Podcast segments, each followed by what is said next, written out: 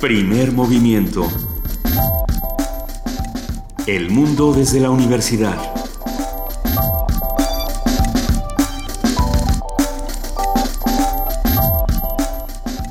Muy buenos días, son las 7 de la mañana con dos minutos de este miércoles 16 de marzo y estamos arrancando con primer movimiento en el 96.1 de FM Radio UNAM.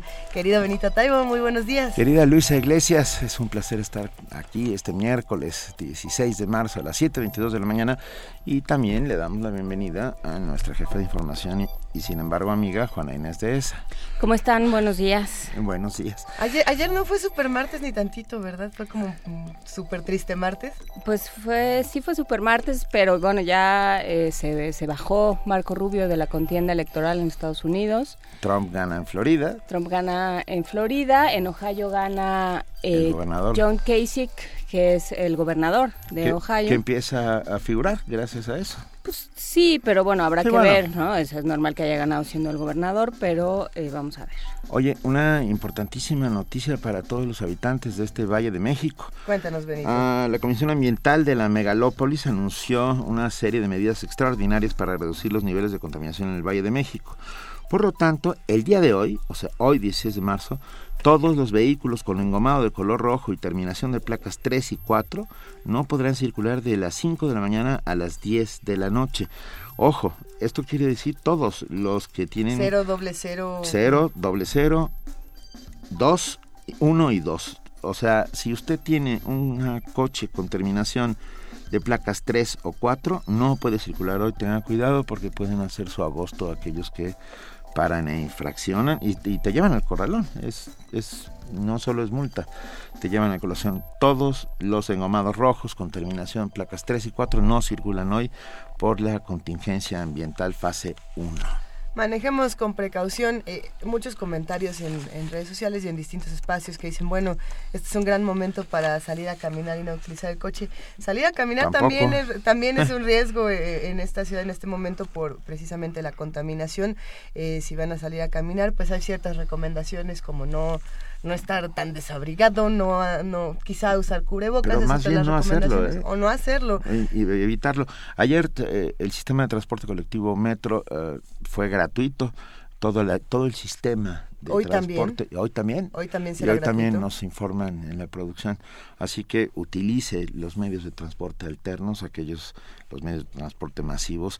No use su coche en la medida de lo posible. No corra ni camine y no, y no vaya a salir con su coche con terminación 3 o 4 porque le puede, se puede acabar en el corralón. Y, y quizás si ya de plano no hay manera de no de, de evitar usar el automóvil, eh, pues tratar de buscar, como muchos lo han estado haciendo desde el día de ayer, eh, viajar todos en un, en un mismo automóvil, ¿no? Hacer Autosardina. autosardina, ronda, carpooling, como le quieran llamar, váyanse todos juntos, traten de usar menos automóviles. Bien, hoy es miércoles y arrancaremos con... Vamos a hablar, vamos a arrancar esta mañana hablando con Guadalupe Ferrer, titular de la Dirección General de Actividades Cinematográficas de la Filmoteca de la UNAM, para hablar sobre el ciclo Nuevas Formas del Cine Documental en España.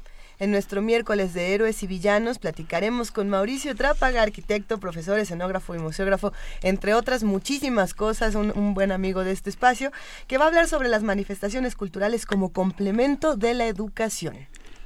Posteriormente, bueno, vamos a hablar con la doctora María Teresa Uriarte, titular de la dirección de la Coordinación de Difusión Cultural de la UNAM, que nos hablará sobre el programa En Contacto Contigo, que hoy celebra una importante eh, reunión con todos estos chicos que eh, se han sumado al programa y que eh, están viendo actividades culturales hechas por la coordinación durante todo el año. Ya, ya verán, es, es muy interesante. En la colaboración de la Dirección de Danza de la UNAM vamos a platicar con Jaime Camarena, director de la compañía APOC, APOC, misma que se presenta el fin de semana en la sala Miguel Covarrubias con motivo de su vigésimo aniversario. Y vamos a platicar también con Daniel Guerrero, responsable de redes sociales de la dirección.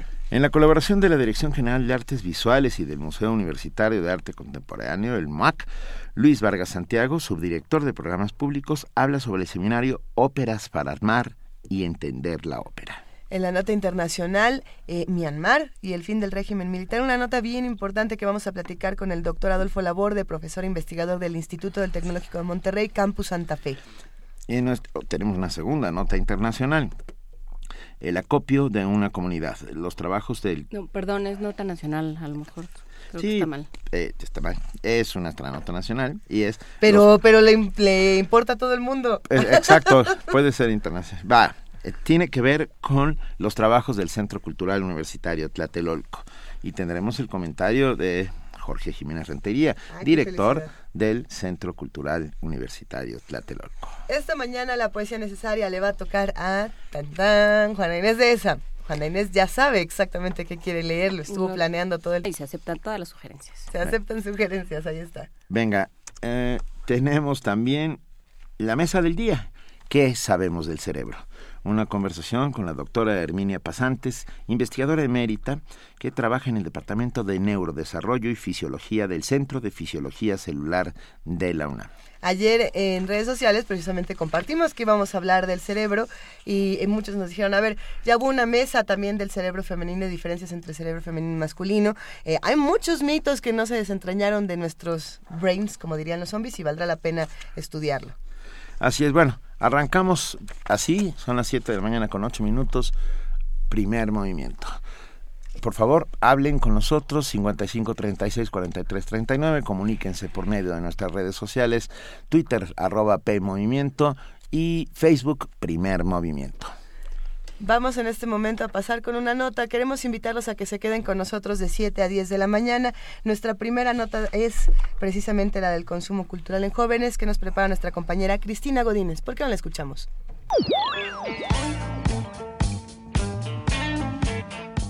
Asistir a un concierto, ejecutar o escuchar algún instrumento, admirar un mural, intervenir en un espacio o colaborar en una instalación, en suma, ser partícipe de alguna actividad cultural es una experiencia que deja huella. El arte tiene una función múltiple, pero sobre todo transforma. El maestro Manuel González Oscoy, académico de la Facultad de Psicología de la UNAM, nos habla del vínculo con los jóvenes lo que hace el joven muchas veces es no solo expresa sus emociones, sino también sus sentimientos, sus pensamientos. Sabemos que ese es fruto de lo que es el arte conceptual, el meter un pensamiento adentro del arte. Entonces puede acercarse al arte desde una perspectiva creativa, elaborador el mismo del arte, o desde una perspectiva como espectador, como participante del arte. Cualquiera de los dos le pueden dar la facilidad para expresar sus emociones.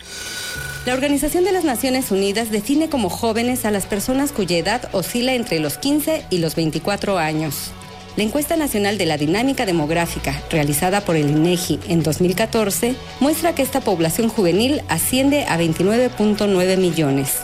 El también maestro en psicología clínica agrega, en esta etapa se pierde un poco de la conexión entre lo que es la parte mesencefálica, la amígdala, el sistema límbico, que es donde se manejan emociones, aprendizaje, y la parte prefrontal, que es donde se da el juicio crítico, la libertad, esta capacidad de evaluación. Y entonces el joven, cuando elige la expresión artística para expresarse, puede lograr que sus emociones tengan una fuerza muy grande sin que llegue forzosamente a una expresión muscular violenta. Las manifestaciones artísticas y el acceso a los contenidos culturales contribuye a la reconstrucción del tejido social. Y la UNAM tiene una amplia gama de actividades por y para los jóvenes. Para Radio UNAM, Cristina Godínez. Movimiento. Donde todos rugen, el puma ronronea. Son las 7 de la mañana con 11 minutos y ya tenemos en la línea a Guadalupe Ferrer, titular de la Dirección General de Actividades Cinematográficas, Filmoteca de la UNAM. Muy buenos días, Guadalupe. Gracias por estar con nosotros a estas horas de la mañana. no, al contrario, Benito. Gracias por abrirme el espacio porque eh, estaba yo muy interesada en exponer en primer movimiento que hoy inicia en la sala José Revueltas del Centro Cultural Universitario el ciclo Nuevas Formas del Documental en España, Urgencias de la Contemporaneidad. Este ciclo fue curado por el Museo Reina Sofía de Madrid y lo trajimos con el apoyo de la Agencia Española Internacional de Cooperación para el Desarrollo, más o menos, lo dije, y este... Estuvo bien. y eh, ofrece una visión panorámica de cómo el audiovisual realizado en España y producido en los márgenes de la industria está respondiendo a la situación de cambio y crisis estructural contemporánea, pero también muestra cómo la imagen documental es uno de los ámbitos más destacados para la experimentación formal y el ensayo en nuevos sistemas de producción y distribución. Vienen 11 producciones documentales realizadas entre 2011 y 2012 y abordan desde múltiples perspectivas la necesidad de dejar constancia de un proceso de transformación.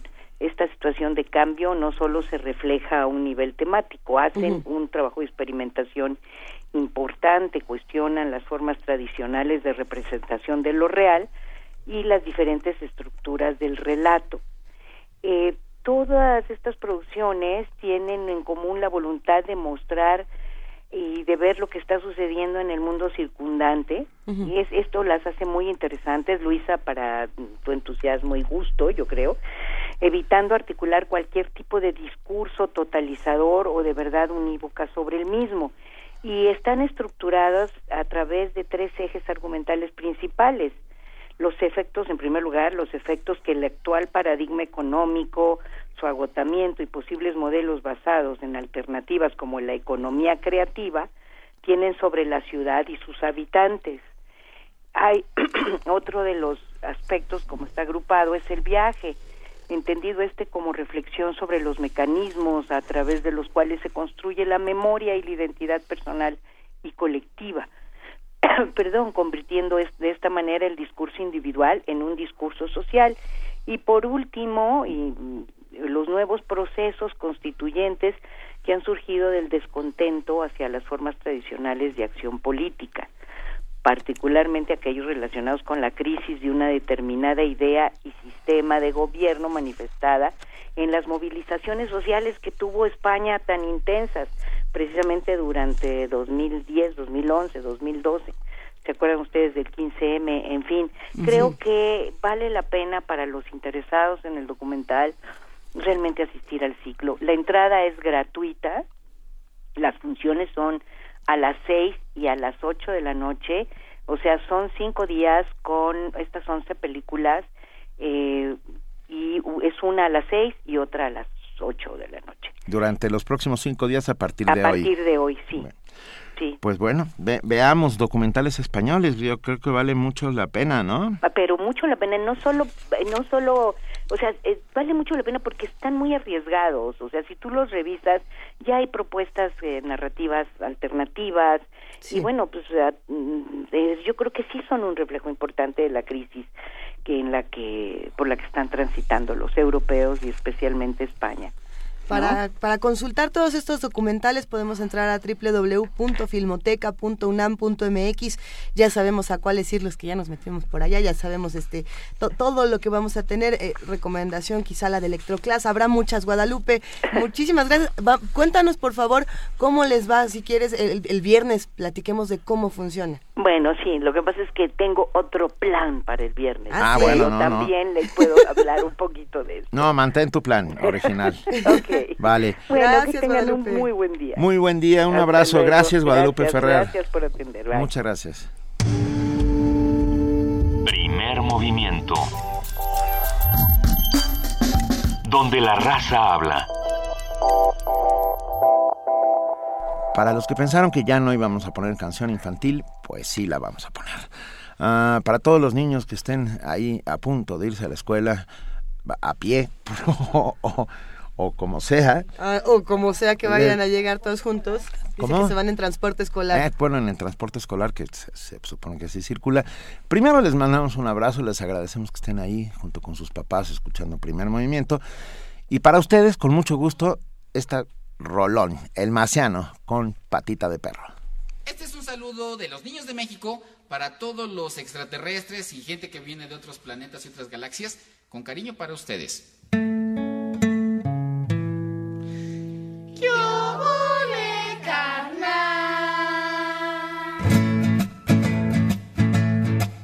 La otra noche en mi casa que me aburro.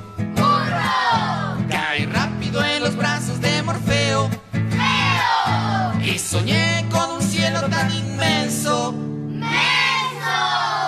Que aparece un ovni que me agacho. ¡Gacho! A la casa de un amigo de Apizaco. ¡Saco! Los marcianos persiguieron mi camión. Y de boleto que me voy a Panzacola. ¡Cola! A esconderme debajo de un tinaco. Cuenta que el marciano me observaba. Su platillo daba giros locochones. Y el que mira algún marciano disimula. ¡Mula! Pues me han dicho que allá arriba son canijos. ¡Hijos! Ok, va la parte en marciano. ¿Sale? Dice. Rupi tapi tupi tapi tapi chula. ¡Chula!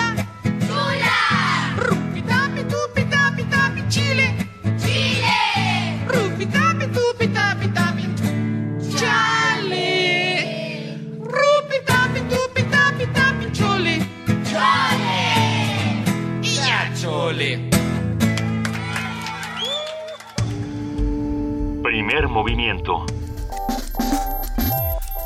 La vida en otro sentido.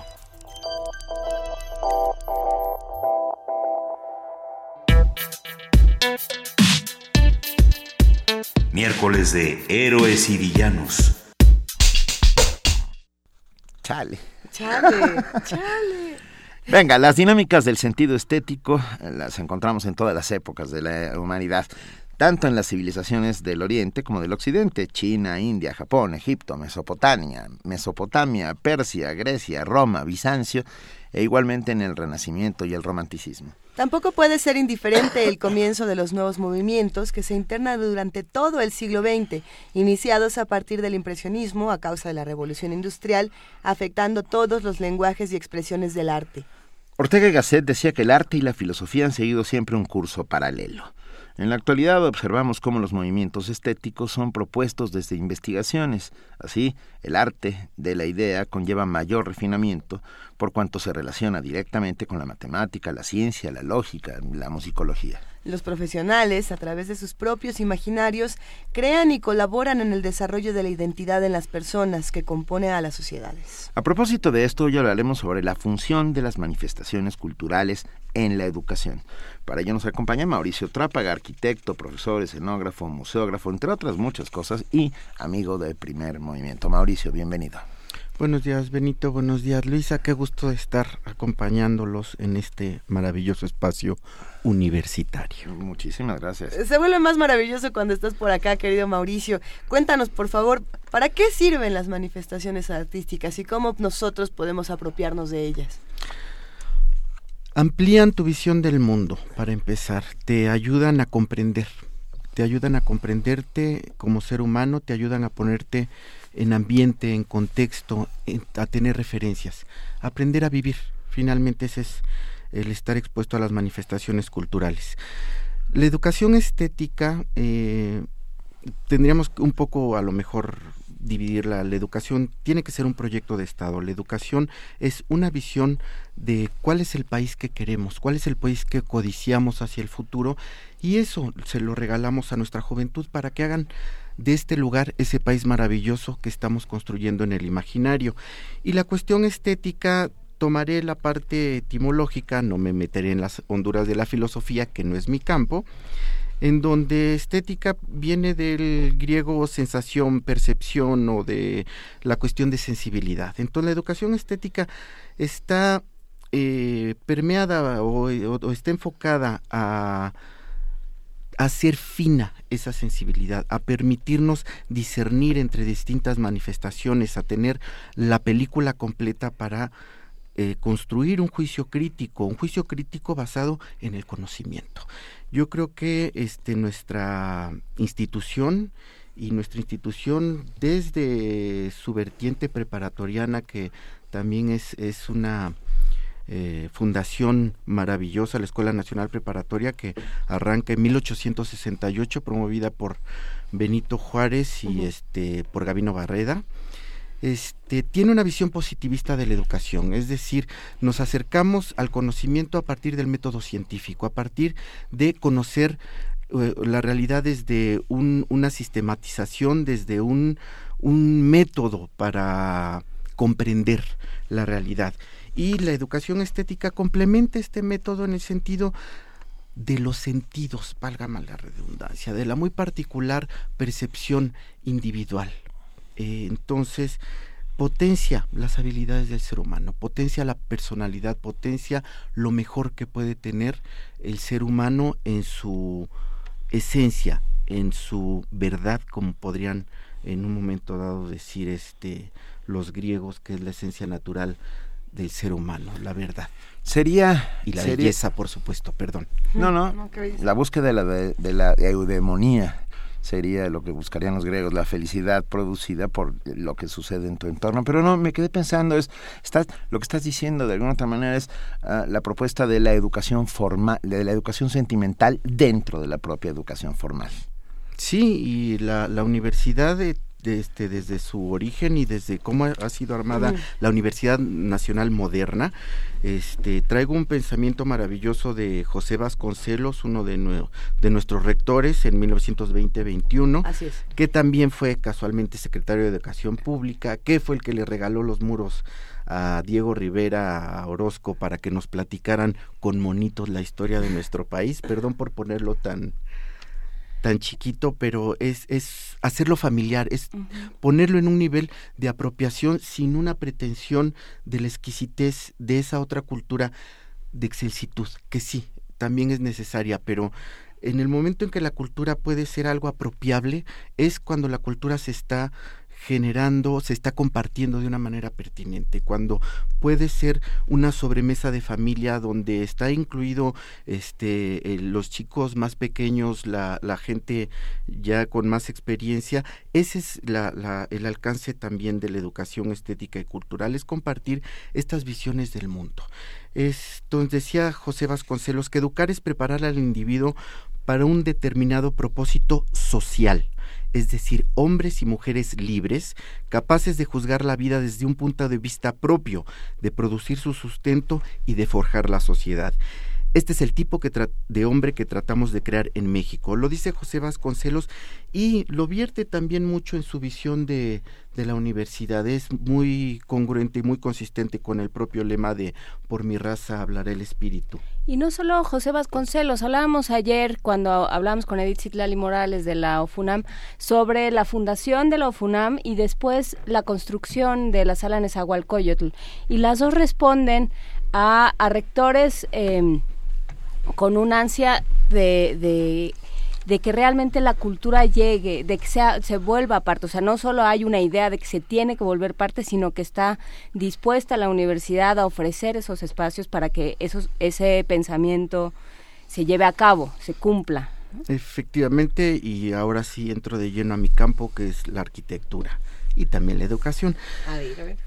La educación también se vierte en el espacio. Ciudad Universitaria es un espacio de educación, pero es un espacio de educación que está concebido a partir de una concepción de construir un mexicano, de construir el mejor mexicano que pueda haber.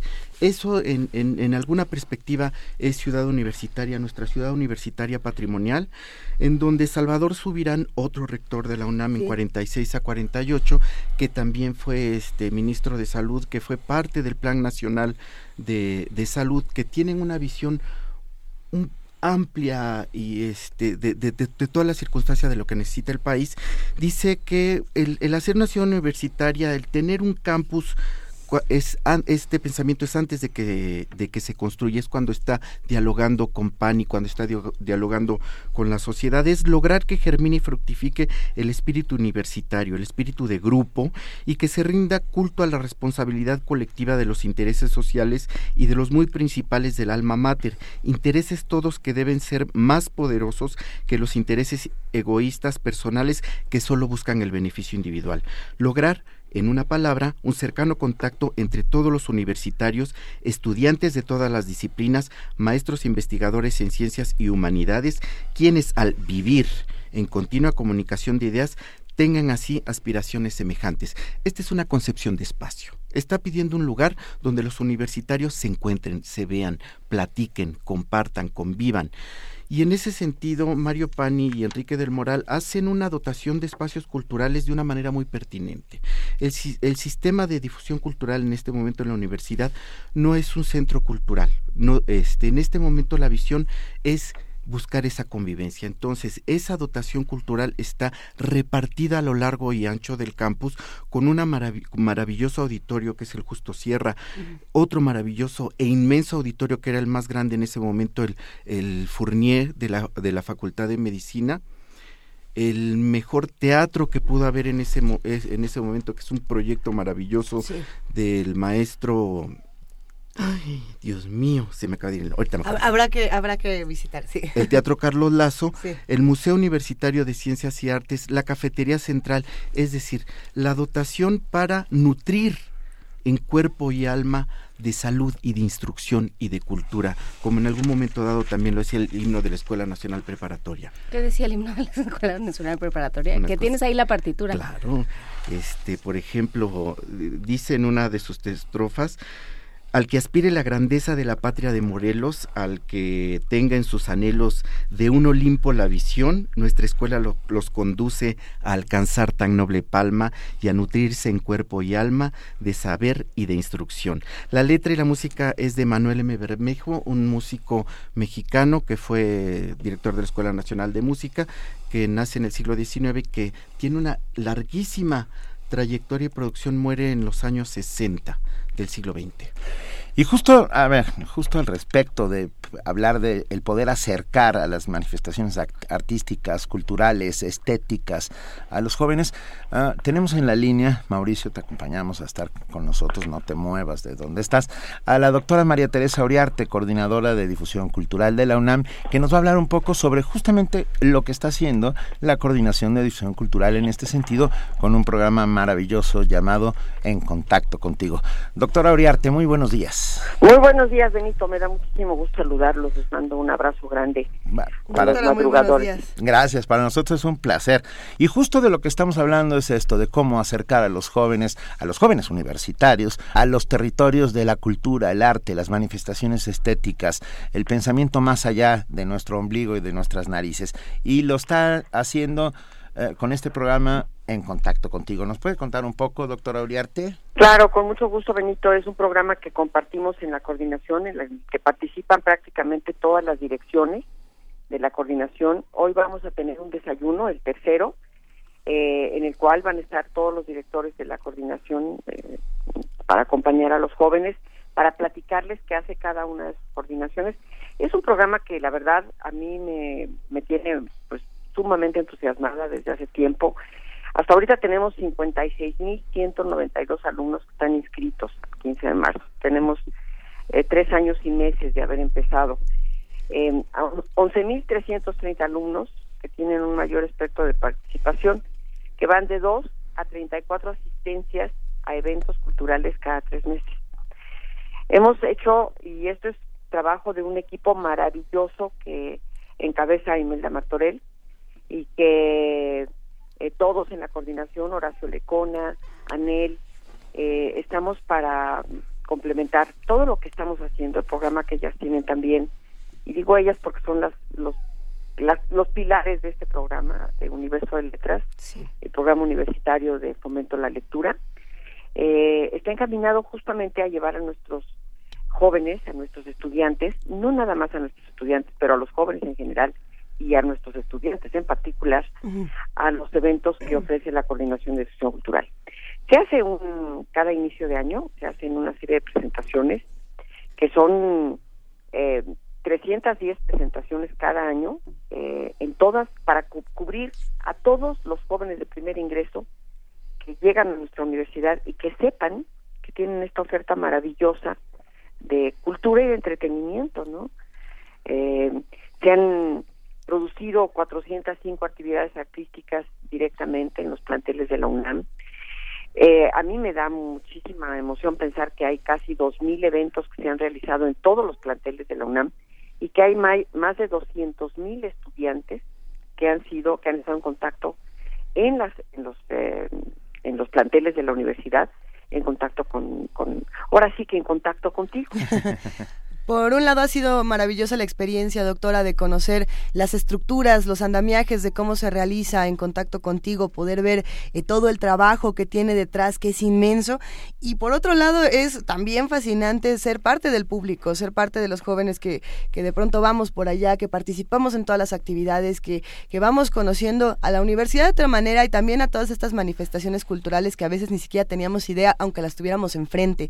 Eh, la verdad de parte de, de muchos como espectadores, espectadores y de muchos que hemos formado parte de una u otra manera en contacto contigo. Queremos agradecerle muchísimo.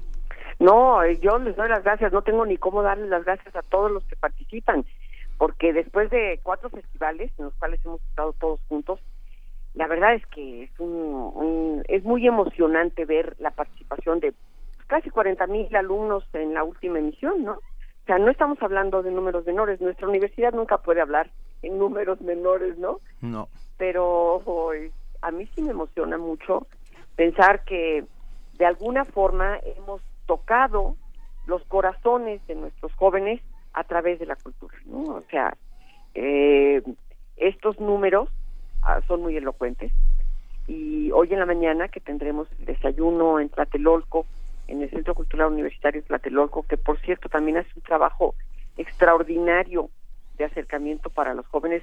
El otro domingo, hace dos domingos me fui a Tlatelolco y la verdad fue fantástico ver, tenían un encuentro de marimbas, una cantidad de gente en el centro impresionante, ¿no? Este, el programa de, eh, colecciones, la sala de colecciones universitarias que pone a los jóvenes también. Nosotros para quienes trabajamos fundamentalmente para los jóvenes ese es nuestro trabajo más importante, nuestro objetivo primordial dentro de la universidad son los jóvenes.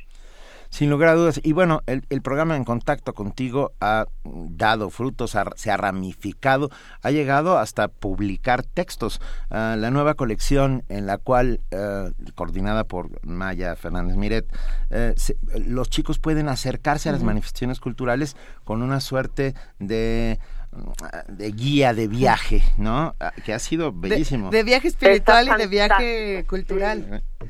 Sí. están fantásticos los libros. Están buenísimos. Están buenísimos.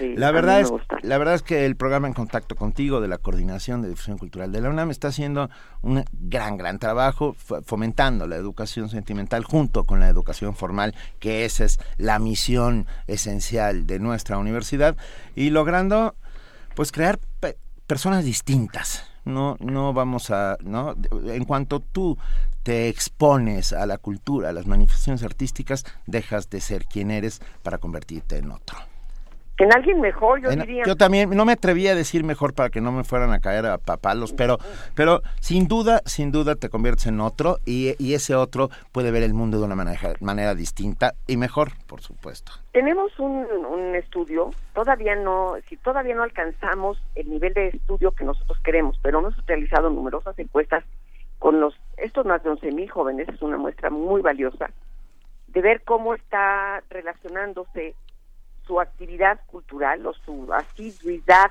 a las actividades culturales con su vida académica. Y es muy asombroso. Y esto no es algo que estamos inventando el libro negro. Como yo les digo, ¿para qué inventamos el libro negro si ya lo inventaron en algún lado? Nada más vamos a ver cuáles son las mejores experiencias de eso que queremos hacer.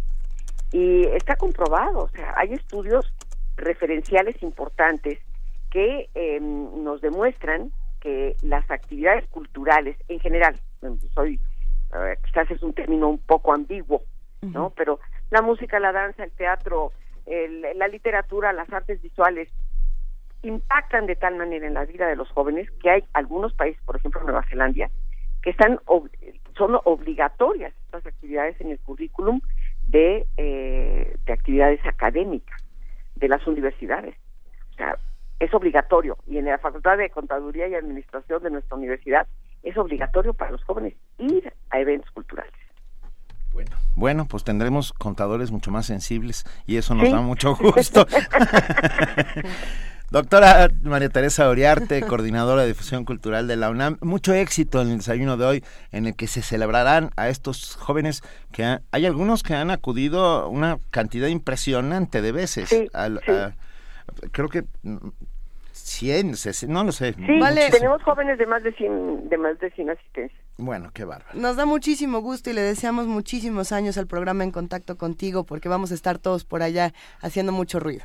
Gracias, yo también les deseo mucho éxito y muchos años de seguir comunicando las buenas nuevas en la mañana para empezar bien el día. Doctora, mil gracias. Gracias, doctora Uriarte. Abrazo grande para todos.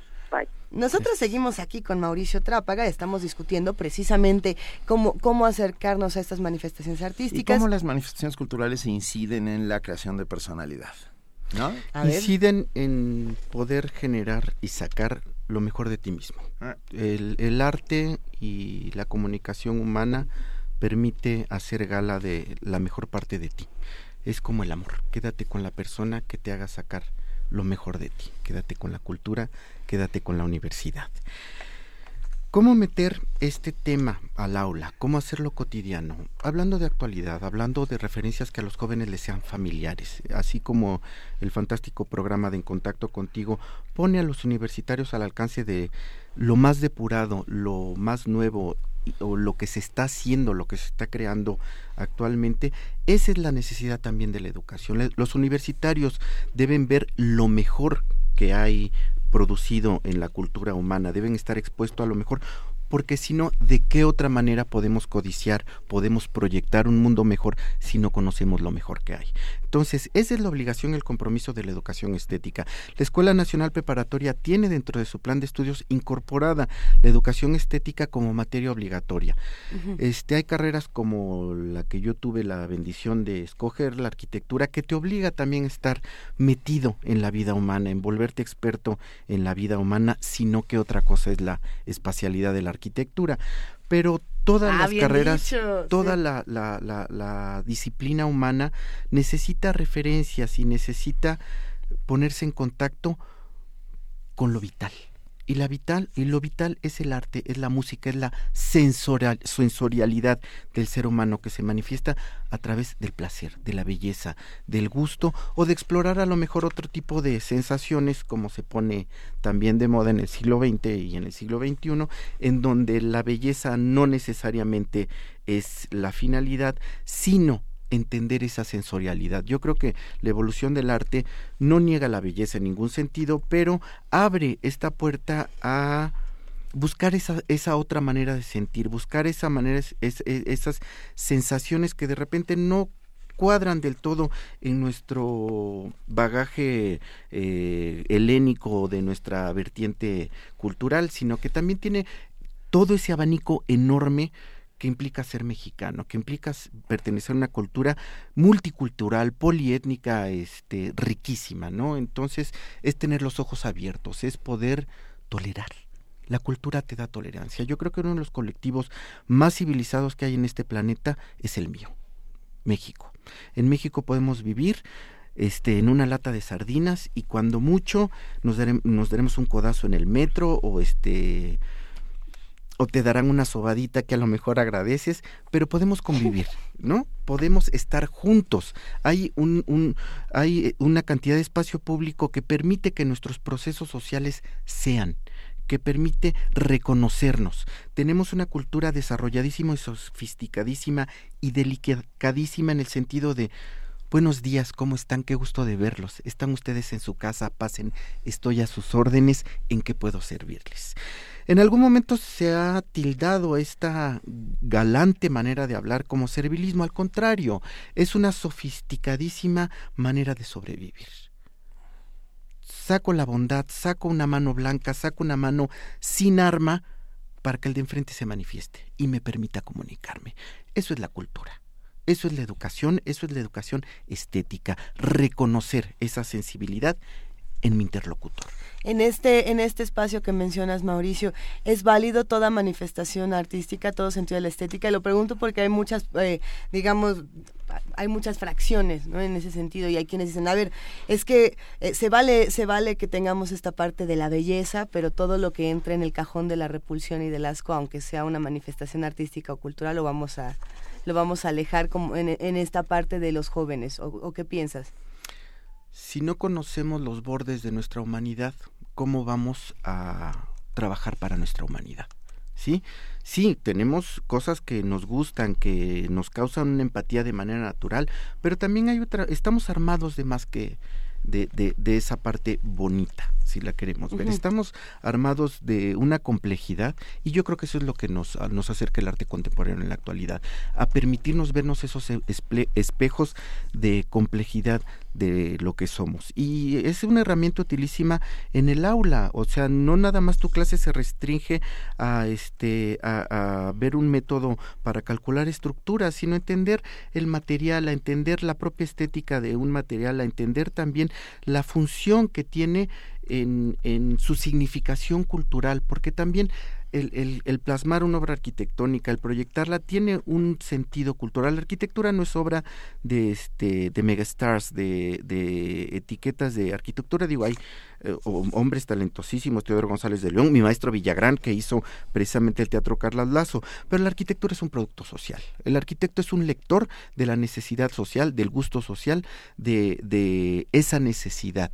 Y en esa necesidad también está los siete pecados capitales que son parte de cómo estamos armados, ¿no? Entonces, el conocer nos permite regularnos, nos permite auto administrarnos y ser libres. En eso estriba la libertad.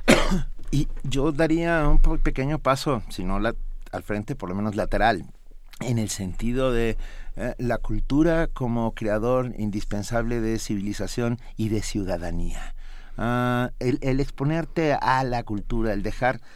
Luis Ríos decía esta maravillosa frase de no se puede vivir como si la belleza no existiera. Ah, e, el exponerte a todo esto te, genera conciencia eh, civilizatoria, conciencia ciudadana. Te da identidad. Y te da, identidad ¿eh? respecto de un colectivo. Claro te teje, te teje con tu comunidad. O sea, finalmente es eh, el repertorio de, de, manifestaciones que te permiten insertarte en un, en un grupo social cómodamente y en tus términos. Finalmente el ser humano ha sobrevivido gracias también a esa capacidad de integrarse, de ser gregario, de trabajar en equipo, de sumar este, habilidades para combatir eh, los avatares de la vida o las cuestiones de la naturaleza este, que actualmente tenemos que ponernos muy hachas para ver qué vamos a hacer con el medio ambiente, ¿no?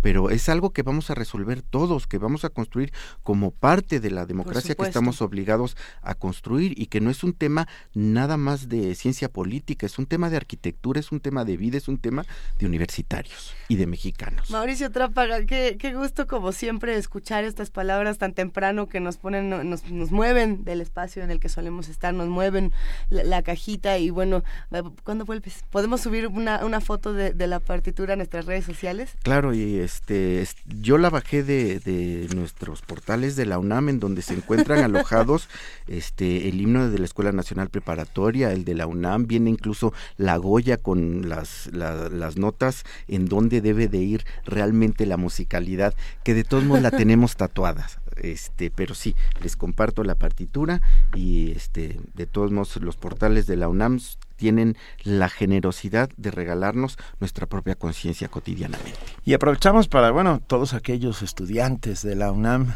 en cualquier eh, semestre, carrera, prepa, CCH en que se encuentren, que se acerquen a, en contacto contigo y, la, y la posibilidad de a su vez acercarse a las manifestaciones artísticas y culturales.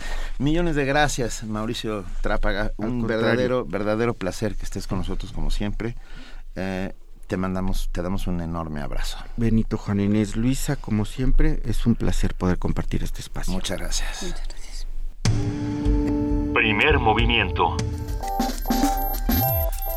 La vida en otro sentido.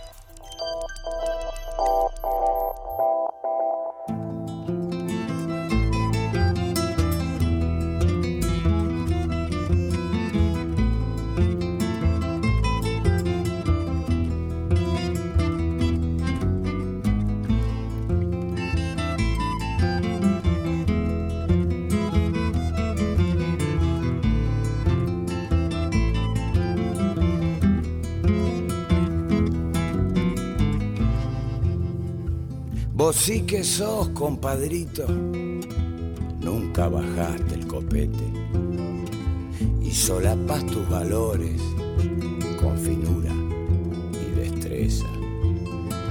se te agigantaron las partes para poder exagerar.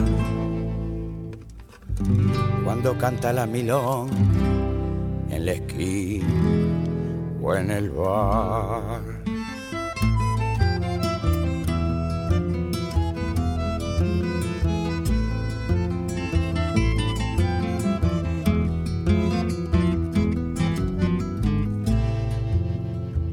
Sos el de la mano grande pa' poderlas cachetear y pa' poder jugar de chico a los trenes divertidos y sin complejo en la estación de retiro. Te decían el ofe, zorzal jetón, por el grandor de tus manos y por tu caripela que en el Tibidabo a más de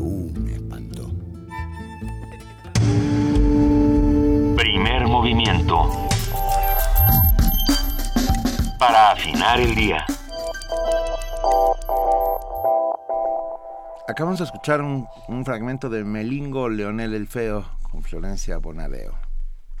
Muchas gracias, qué cosa. Gracias a la producción siempre nos hacen las recomendaciones de todos olores, sabores, sonidos. Eh, si tienen alguna recomendación que quieran hacernos de música, de temas a discutir, recuerden que estamos en arroba P Movimiento, en Diagonal Primer Movimiento UNAM y en el teléfono 5536-4339. Y hoy es miércoles y los miércoles nos ponemos a bailar.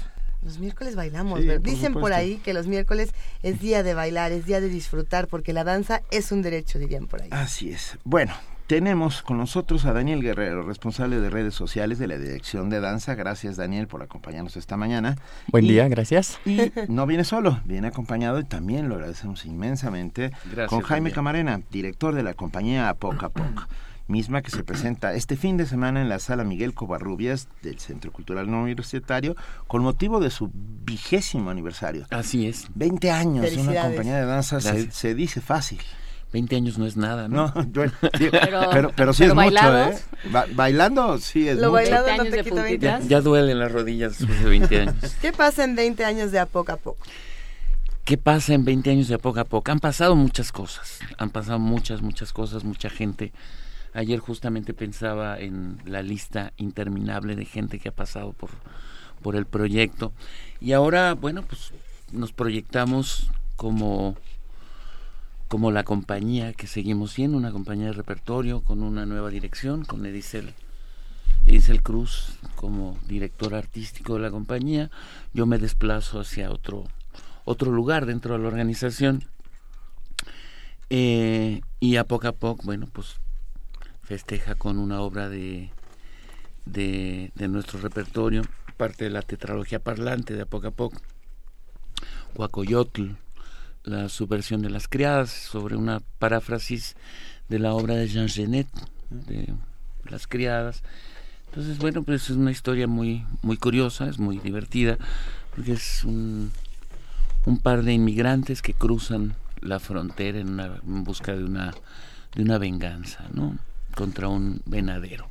Es eh, parte de esta tetralogía, tetralogía y en la que pues denunciamos de alguna manera desde nuestra trinchera, desde nuestro hacer, esta, esta problemática de la migración. Parecería bastante casual, ¿no? Con el tema Trump, con el compadrito aquel.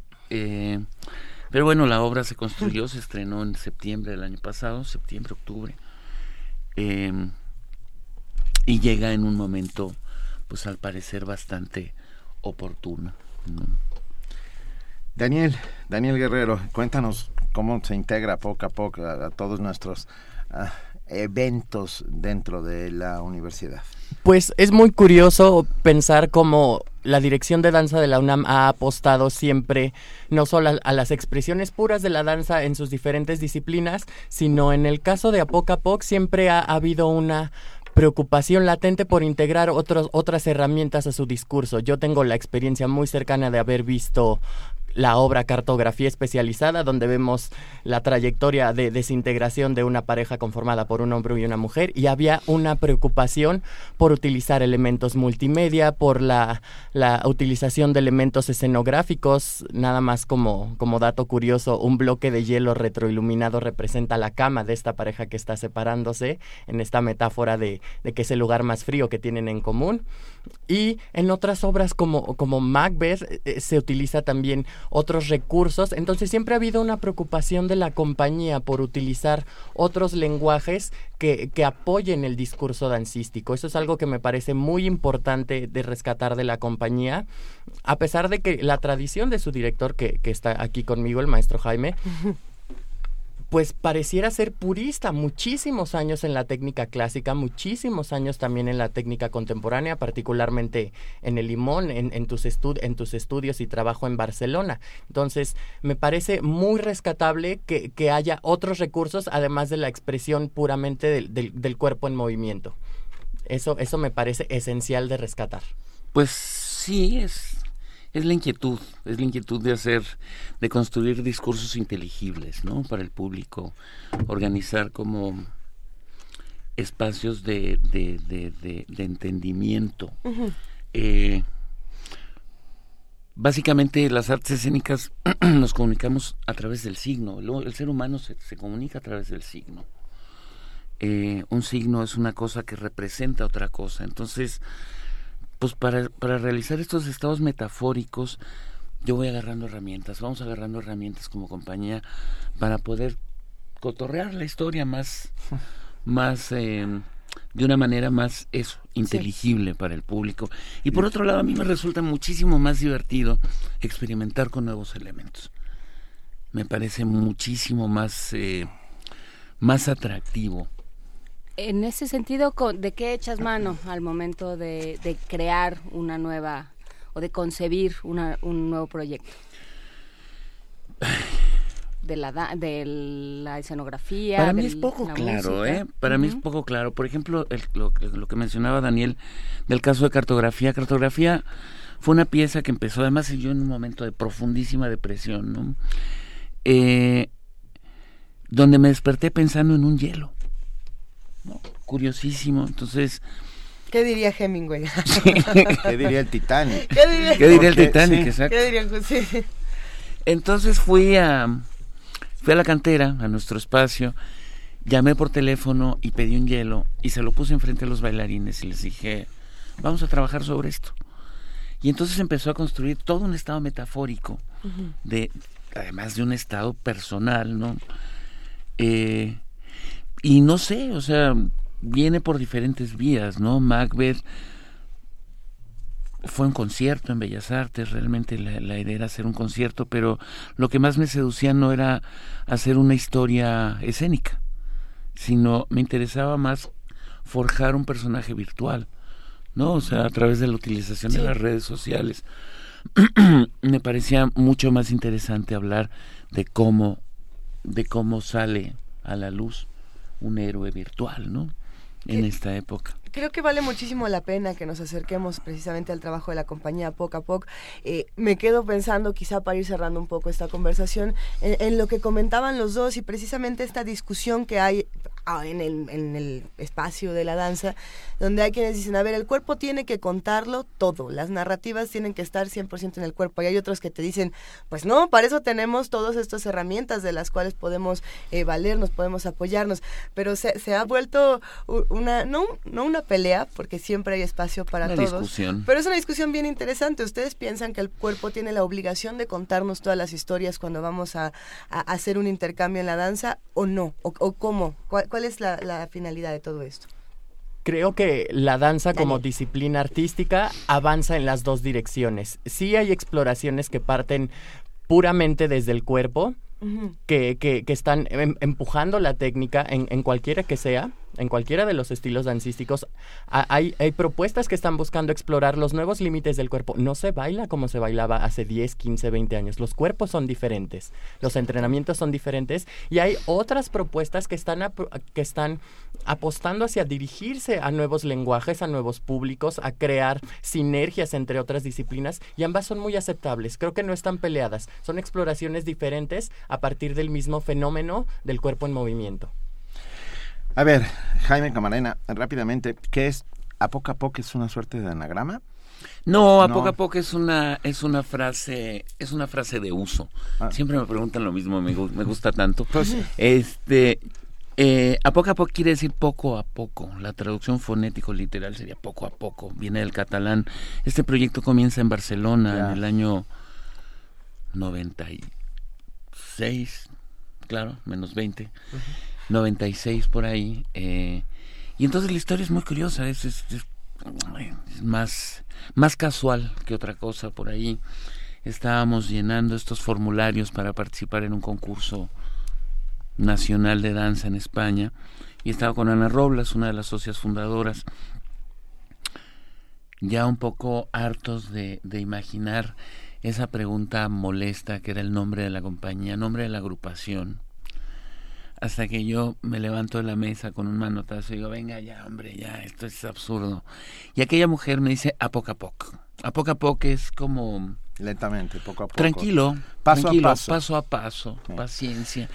Y me di cuenta que era un, un, conjuntito de, letras que, que, me parecía bastante atractivo. Muy bonito. Fonéticamente es lindo. y además, muy lindo. hablabas del signo al principio, creo que también es. un signo. Y en los signos hay mensajes. Exacto. Y entonces me di cuenta que también era la posibilidad, ¿no? del camino de una compañía de producción. A poco a poco. Sala Miguel Covarrubias. 18, 19 y 20 en la sala Covarrubias, efectivamente. Viernes, sábado y domingo. Viernes, sábado y domingo, horarios normales, 8 de la noche, 7 y 6. Los esperamos. Pues allá nos vemos, maestro Javier Camarena, querido Daniel Guerrero. Eh, muchísimas gracias por acompañarnos. Le mandamos un gran abrazo a Angélica Klein y recordamos que la danza es un derecho. Muchas gracias por invitarnos. Muchas gracias por invitarnos. Nos vemos el fin de semana. Gracias. Primer movimiento. Donde la raza habla. ¿Te acompañan en el trayecto a la universidad? ¿Te informa de los eventos de la actualidad? ¿Tiene la música que te gusta? ¿Debate los temas de tu interés? ¿Qué significa la radio para ti? Para ti. Radio UNAM invita a todos los estudiantes de la Universidad Nacional Autónoma de México a participar en el concurso Las Voces y el Mundo, la radio. Escribe un ensayo de máximo 3.000 caracteres donde relates cuál es el papel de la radio como transformadora de la sociedad y de tu vida.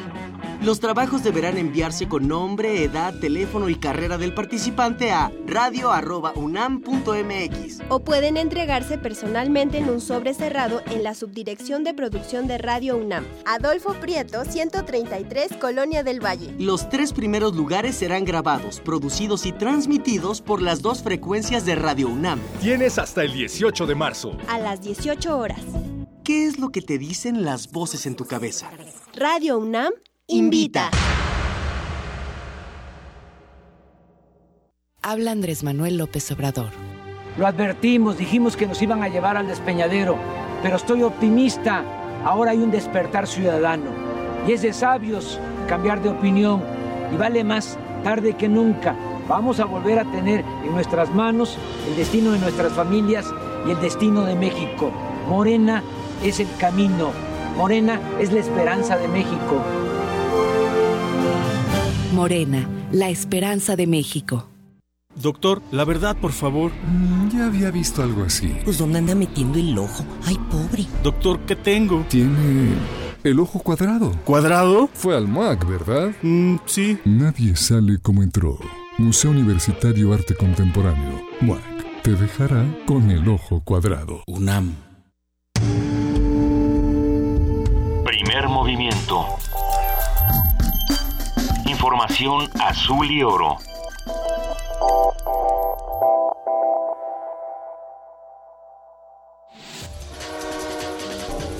corte informativo.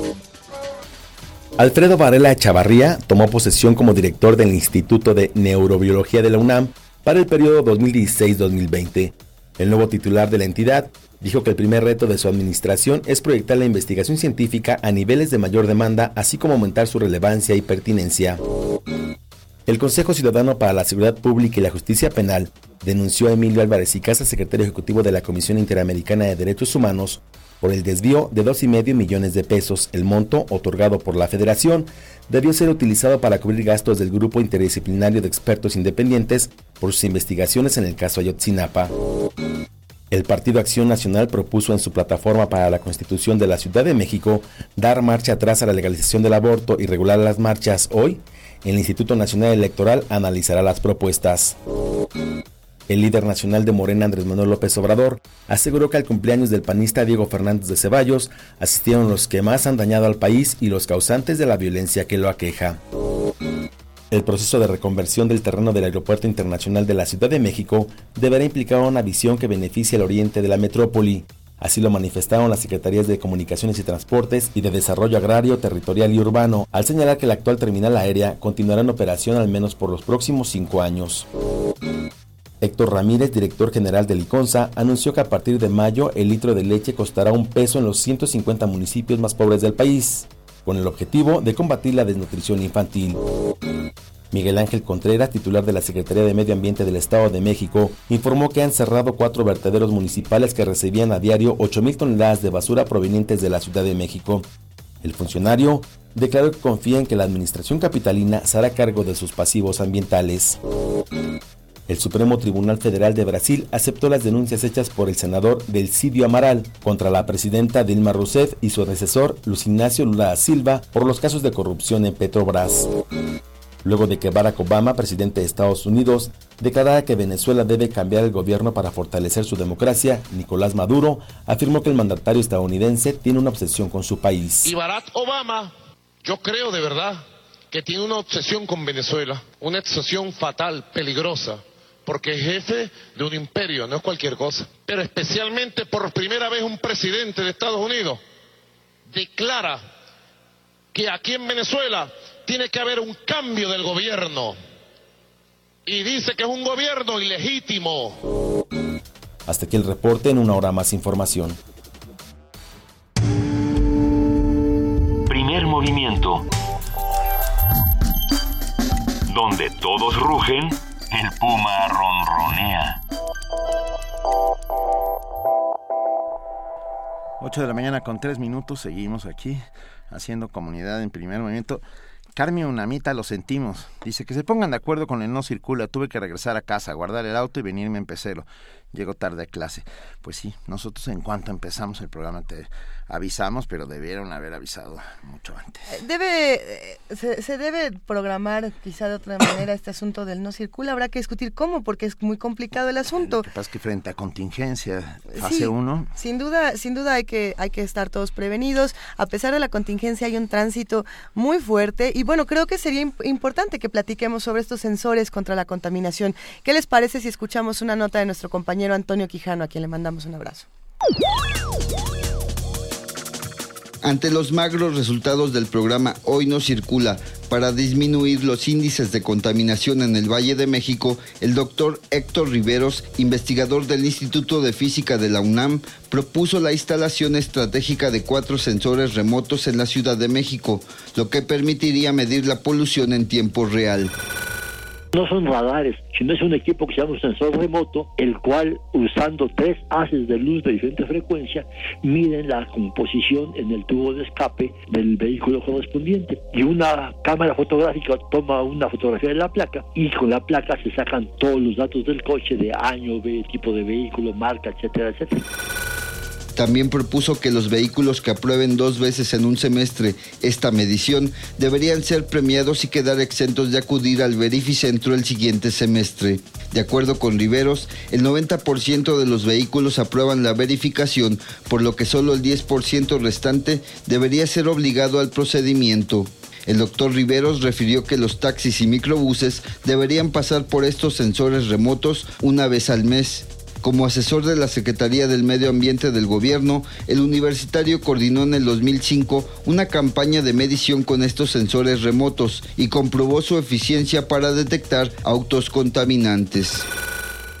Yo analicé los datos completos y clasifiqué en taxis, microbuses, vehículos foráneos del Estado de México y coches privados. Y entonces por primera vez se pudo ver que las curvas de emisiones de taxis y microbuses eran mucho mayores que los vehículos privados. De manera que lo que hay que mejorar realmente son taxis y microbuses. Para mejorar la calidad del aire, recomendó bajar los niveles de azufre en los combustibles, así como hacer más eficiente el transporte público a fin de que la población deje de utilizar sus vehículos. Para Radio UNAM, Antonio Quijano. Primer movimiento. Donde la raza habla. 8 de la mañana con 7 minutos. ¿Tenemos No, boletos, Benito? Sí, pero rápidamente, es que Jorge Vega nos llaman por teléfono y nos dice, no he ido en ningún medio informativo el impacto que generan los aviones en cuanto a contaminación. Me gustaría que hablaran del tema. Vamos a preguntarle a alguno de nuestros expertos, ¿no? Que si los aviones contaminan y cuánto. Gracias Tenemos por la recomendación. una sorpresa. No, yo sé que no todo el mundo es futbolero y sin embargo, sí hay en nuestra audiencia muchos de los que hacen comunidad con nosotros gente a la que le gusta el fútbol. A pues ver, ¿qué- qué escuchen. hay aquí? Tenemos un regalo. Tenemos tres pases dobles para ver el partido de vuelta entre los Pumas de la Universidad Nacional Autónoma de México y el Deportivo Táchira. Es de vuelta porque el primer juego se hizo en Venezuela y perdimos, perdimos los Pumas 2-0. Pero el jueves a las 8 de la noche, a las Mañana 9 a de la noche, 9. mañana a las 9 de la noche en el Estadio Olímpico Universitario, vamos por la revancha. Entonces, ¿quién, vamos a dar un pase doble por Twitter, un pase doble por Facebook y un pase doble por teléfono al 55 36 43 39. Con que nos respondan una pregunta. Vamos a ver en un momento más. ¿De la dónde, pregunta. ¿De dónde es el Deportivo Táchira? Así de sencillo. Así es. Así, así de fácil se Así van a fácil. llevar los boletos. Recordamos una vez más nuestras redes sociales, arroba P Movimiento, diagonal, primer movimiento UNAM, y el teléfono que ya habíamos dicho, 55 36 43 39. Y ya con eso se van, se van al foot mañana, 17 de marzo a las 9 de la noche. Eh, ¿Qué opinan de, de lo que está ocurriendo también eh, con la comunidad futbolera? Platíquenos, estamos aquí en las redes sociales. Venga. Primer movimiento. Donde todos rugen, el puma ronronea. Ya platicamos de lo que pasaba en la danza, ya platicamos de lo que pasa con las manifestaciones artísticas y culturales en la universidad.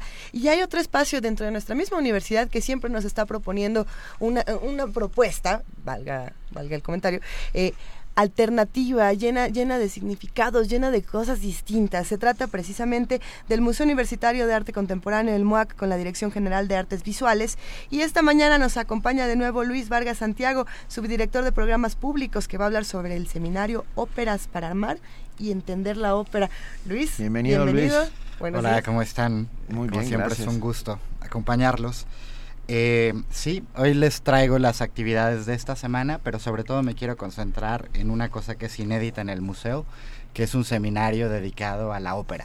Un seminario para aprender cómo no solo, digamos, apreciarla, pero además analizarla con ciertas claves. Y tenemos un maestro de lujo eh, impartiendo este seminario en el museo, que es Sergio Vela. Nada más y nada menos que Sergio Vela, quien se encuentra en la línea. Sergio, muy buenos días, ¿cómo estás? Bienvenido. Pues muy buenos días y muy contento de poder compartir con ustedes esta esta charla, aunque sea telefónicamente, pero además muy muy agradecido pues a la iniciativa eh, del, del MOAC a incorporar un, eh, una una propuesta de esta índole, es decir, eh, una serie de conferencias que se llevará a cabo cada lunes a partir del 4 de abril y hasta, hasta el 13 de junio, justamente con el propósito de introducir al público a la ópera. Me parece que una forma multiartística como, como la ópera pues puede hallar muy bien su acomodo en un espacio tan vivo como es el Museo Universitario de Arte Contemporáneo y además pues agradezco muchísimo poder estar platicando con ustedes y mi querido Benito pues hace un buen rato que, que, que Que no nos- compartimos estos, estos temas culturales, Por así que bueno, supuesto. pues de veras es un privilegio. estar No, para ustedes. nosotros también, Sergio, te mandamos un gran abrazo. Y yo tengo una pregunta. Pregunta, ¿de verdad se puede entender la ópera? Yo creo que sí. ¿Cómo no? Eh, ¿Cómo no? A ver, yo creo que hay eh, dos, dos aspectos. En primer lugar, hay un aspecto emocional, vivencial, porque la fuerza del canto operístico es tal que con frecuencia se soslaya que es una forma dramática de enorme complejidad. Es decir, hay una, una primera aproximación, digamos, ingenua, que no tiene nada de malo, eh, pero a mi juicio resulta incompleta. Es decir, una vez que la fuerza de la eh, expresividad de, de la voz con el acompañamiento instrumental, etcétera, eh, seduce los oídos, eh, conmueve las, eh, las emociones, los eh, sentidos en general, bueno, pues entonces podemos saber qué es lo que está sucediendo, qué hay detrás. La ópera siempre es un texto dramático que se expresa a través de la música. Dicho de otra manera, no se trata de música a la que luego se le pone letra, si me permiten la expresión coloquial. Aunque a veces ocurre, pero no es el caso. no, pero es que realmente eh, la médula está en un drama y si es un drama explica una condición humana, explica una trama, explica una circunstancia. Entonces, de lo que se trata es de explorar eh, muy abuela pluma, por supuesto, una historia panorámica de la ópera a través de 11 títulos puntuales, adentrándonos en las peculiaridades de cada uno, en su estructura, en su contenido musical, en su propuesta dramatúrgica y con una serie de ejemplos audiovisuales que permiten que el público se familiarice con esos títulos y a mi juicio esto permite un mayor disfrute. Es decir, conocer y entender permite que disfrutemos más. Maestro Sergio Vela, si me permite, ya que estamos, ya que estamos en esto, para, para tratar de entender mejor la ópera y para que se le antoje a todos los radioescuchas estar en el curso, eh, sí podemos analizarla desde la parte de la literatura, desde el texto, como lo podemos hacer desde la musicalidad, como lo podemos hacer también desde el contexto histórico, ¿no? Eh, Efectivamente. las óperas siempre tienen esta carga histórica importantísima. Eh, hay una discusión que a mí me encanta y es si la ópera es necesariamente melodramática o no. Si, si tiene que tener una carga eh, dramática, exagerada, voluptuosa o, o esto no es necesariamente adecuado. ¿Qué opina? Bueno, yo creo que eso depende de dos, eh, de dos cosas nuevamente. En primer lugar, de la época en que haya sido escrita cada ópera, porque hay óperas eh, brutales, expresionistas, por ejemplo, hay óperas eh, hiperrománticas, hay óperas equilibradas, clásicas, hay óperas con despliegue de fantasía en el barroco, y también depende de la interpretación que se haga. La interpretación puede ser más o menos exagerada, puede ser más o menos eh, estilizada, y eso pues en realidad depende tanto de los directores, la ópera es un espectáculo con dos directores, el director musical o de orquesta y el director de escena, por supuesto, de los aspectos visuales, condicionados por la puesta en escena, por supuesto, es decir, el diseño, y también de los intérpretes.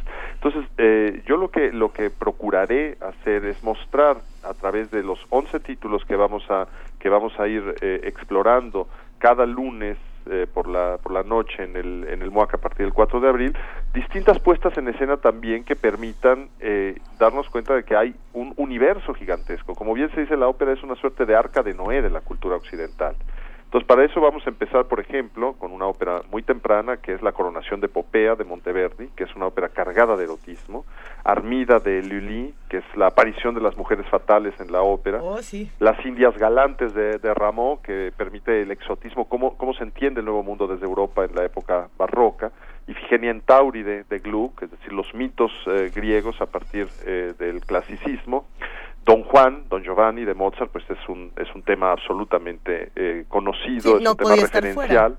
La Cenicienta de Rossini, que es una ópera absolutamente maravillosa. Eh, Todos conocemos el cuento, bueno, pues aquí es como potenciado extraordinariamente con, con gran alegría. Un baile de máscaras de Verdi, que es eh, Sí. eh, la historia de, de, un, de un asesinato político, pero además cargado, ahí sí, de, de emoción melodramática.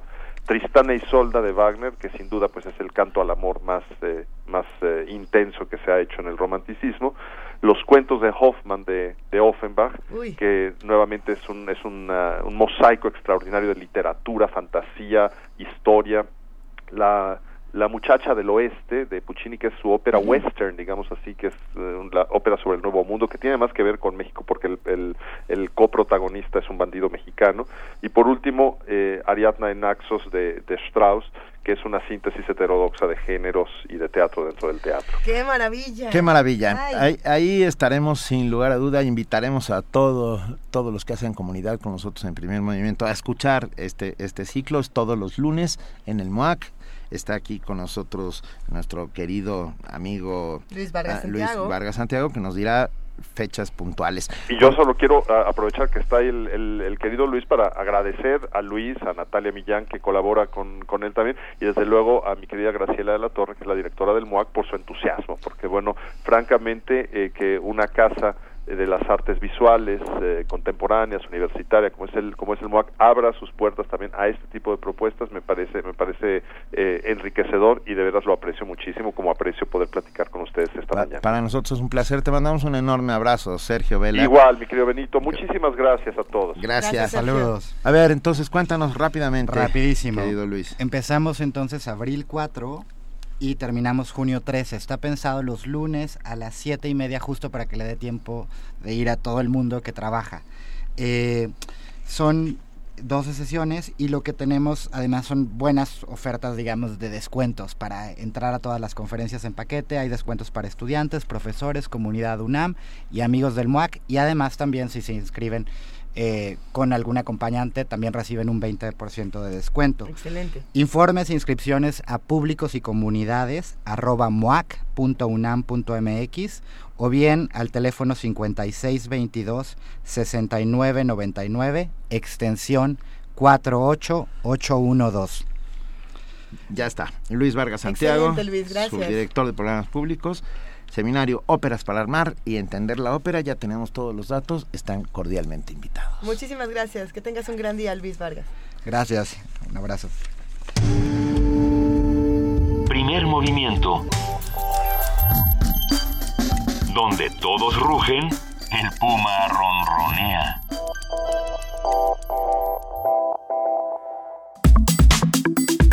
Nota internacional.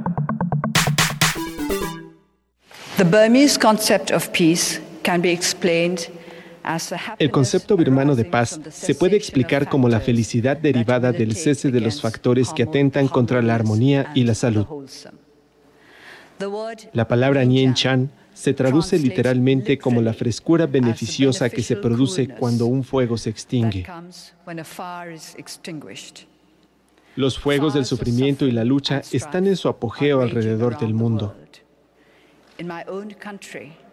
En mi propio país, las hostilidades no han cesado en el extremo norte. Al oeste, la violencia colectiva resulta en incendios y asesinatos que llevan teniendo lugar desde unos días antes de que empezara el viaje que me ha traído hoy aquí.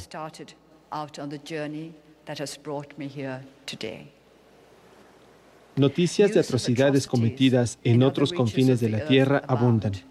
Informes de hambre, enfermedades, desplazamientos, desempleo, pobreza, injusticia, discriminación, prejuicios, intolerancia.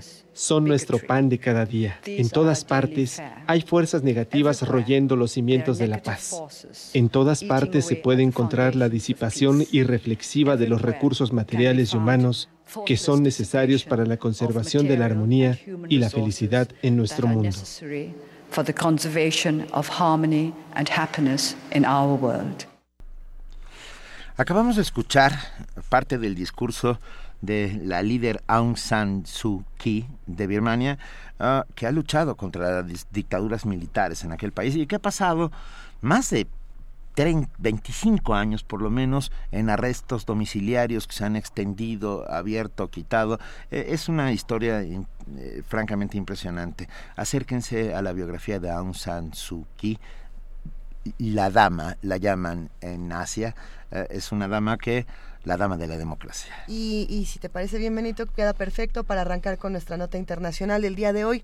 El Parlamento de Myanmar, el Lutao, eligió a Tin Thiau como nuevo presidente del país, con lo que formalmente pone fin a décadas de gobierno militar. Se espera que el nuevo líder actúe esencialmente como un delegado de la, de la líder de la Liga Nacional para la Democracia, Aung San Suu Kyi, quien está constitucionalmente impedida para postularse a la presidencia. Suu Kyi lidera la Liga Nacional para la Democracia desde hace tres décadas, a veces bajo arresto domiciliario. No obstante, no puede ser presidente debido a una cláusula de la Constitución elaborada por la Junta Militar Gobernante en 2008. Como no podían frenarla, como no podían pararla, como no podían uh, impedir su popularidad, la Constitución creada a modo por los militares, impide que cualquier persona con hijos ciudadanos de otro país pueda convertirse en presidente. Los dos hijos mayores de Suu Kyi son ciudadanos británicos. Bueno, un análisis de esta nota y del proceso que ha llevado a la presidencia a Tin Kiao lo brinda hoy el doctor Adolfo Laborde. Él es profesor investigador del Instituto Tecnológico de Monterrey, Campus Santa Fe, especialista en temas de política internacional, cooperación internacional, relaciones económicas internacionales, Asia y migración internacional. Doctor Adolfo Laborde, muchas gracias por hablar con nosotros. Muy buenos días. Muy buenos días, eh, un saludo a todos, gracias por la invitación. Al revés, es un placer que esté con nosotros. A ver, ¿qué tuvo que suceder para que llegara a la presidencia Tin Kiao después de tantos años de gobiernos militares? Bueno, claro, hubo un proceso de, de, de, de desgrabación eh, política, hubo un, un, proceso en donde eh, los militares ya no podían mantener eh, la hegemonía como hasta hace poco tiempo, prueba de ello lo comentan muy bien en su cápsula, es eh, la, la, reforma a la Constitución eh, de, a finales de los no, de los de los de, de mil, mil, del 2008, 2009. Posteriormente hay una serie de sucesos que eh, empañan este proceso de, de, vías de democratización, asesinato de líderes budistas, eh, el encarcelamiento eh, de esta líder a través de, del, del arresto domiciliario, como bien lo comentaron, y por supuesto la presión internacional y sobre todo que, eh, repito, los militares pe pensaban que si seguía este proceso de apertura podrían perder los privilegios. Uh -huh. lo que hicieron ellos fue blindar la constitución, cualquier cambio constitucional eh, que se necesite eh, para poder eh, cambiarla o modificarla, se, necesita más del 76%, eh, más del 75% eh, de los votos de, de, de, del, del Congreso y eso lógicamente pues va a ser imposible porque el 25% de los dos congresos están totalmente eh, eh, pues eh, en manos de los militares. Por lo tanto, pues se viene un proceso de negociación política, se viene un proceso de, de, floja, en donde seguramente este grupo que está arribando al poder tendrá mucho que hacer. Yo me quedo con, con la duda de si los militares permitirán estas primeras elecciones democráticas, porque pues, hemos visto una y otra vez cómo han operado claro. en Birmania.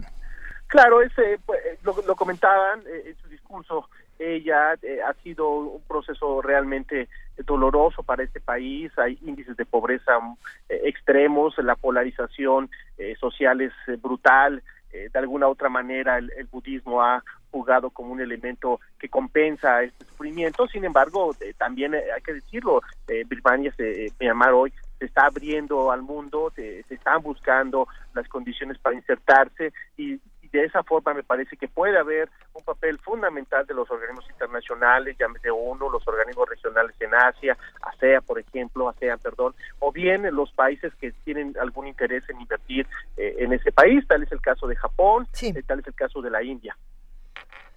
¿Qué, ¿Qué, podemos eh, esperar? Me, me, quedé pensando precisamente en la figura de Tien Kiao y cómo eh, va a estar precisamente sumado a Aung San Suu Kyi. Eh, pero, pero pensando en esto, ¿cómo, ¿cómo vemos las reformas constitucionales en un, en un plazo mediano, corto, largo? ¿Qué va a pasar por ahí? Me parece que tiene que ser un, un elemento progresivo, una reforma progresiva. No pueden llegar a, a tratar de modificar eh, todo porque eso sería eh, un ataque directo a los militares que han tenido el poder por más de 50 años. La Junta Militar, hay que, hay que pensarlo así, han estado ahí, han tenido, se han beneficiado del poder, han sido las clases que de alguna u otra manera han, eh, han acumulado lo poco que tiene ese país y lógicamente el hecho de empezar a confrontarlos a través de estas reformas constitucionales podría generar más sangre, podría generar un golpe de Estado y eso es lo que eh, me parece que no se va a permitir y lo tendrán que hacer a través de un proceso gradual, un proceso de negociaciones. Ya estuvo eh, ella eh, en el mes de febrero, visitó al presidente saliente y visitó al, al jefe de las Fuerzas Armadas, pero no se habló específicamente de cómo se va a llevar este cambio. Es un 25% de los escaños lo que conservan las Fuerzas Armadas. Exactamente, exactamente. Y para que haya cualquier cambio constitucional se necesita más del 75% eh, de, de los votos de, de los escaños, de los diferentes eh, eh, congresos. Entonces, pues está prácticamente amañado eh, eh, y se necesitaría convertir a algunos de los militares para que apoyen el movimiento de democratización. Eso podría pasar. Y, sin embargo, es un triunfo claro para la democracia, pese a todo. No, pese a todo, sí, eh, me, repito, me parece que el, evidente que tenemos que considerar es que eh, la apertura del país es inminente y eh, estos eh, grupos o este grupo que, que, como re- ya lo comentaron, ha estado en el poder, no le gustaría perder los privilegios y están generando una transición suave para ello, ¿no? Y pr- prueba de, de lo que ya comentamos es pues este este candado que se tiene en la Constitución. Hablando de Aung San Suu Kyi, que es, es todo un... un- ay, Es un tema en sí mismo. No, no, Es un ícono, me eso parece. exactamente. Sí, sí, Eso es- se me Sí, fue la palabra. cual. Es un ícono, es un, una- un símbolo de la resistencia democrática. Ah, eh, encarcelada desde 1989, ah, ah, durante muchos veces, eh, eh, domicilia- arrestos domiciliarios, etcétera. En 1991 se le otorga el Premio Nobel de la Paz y esto de alguna manera le salva la vida, ¿no?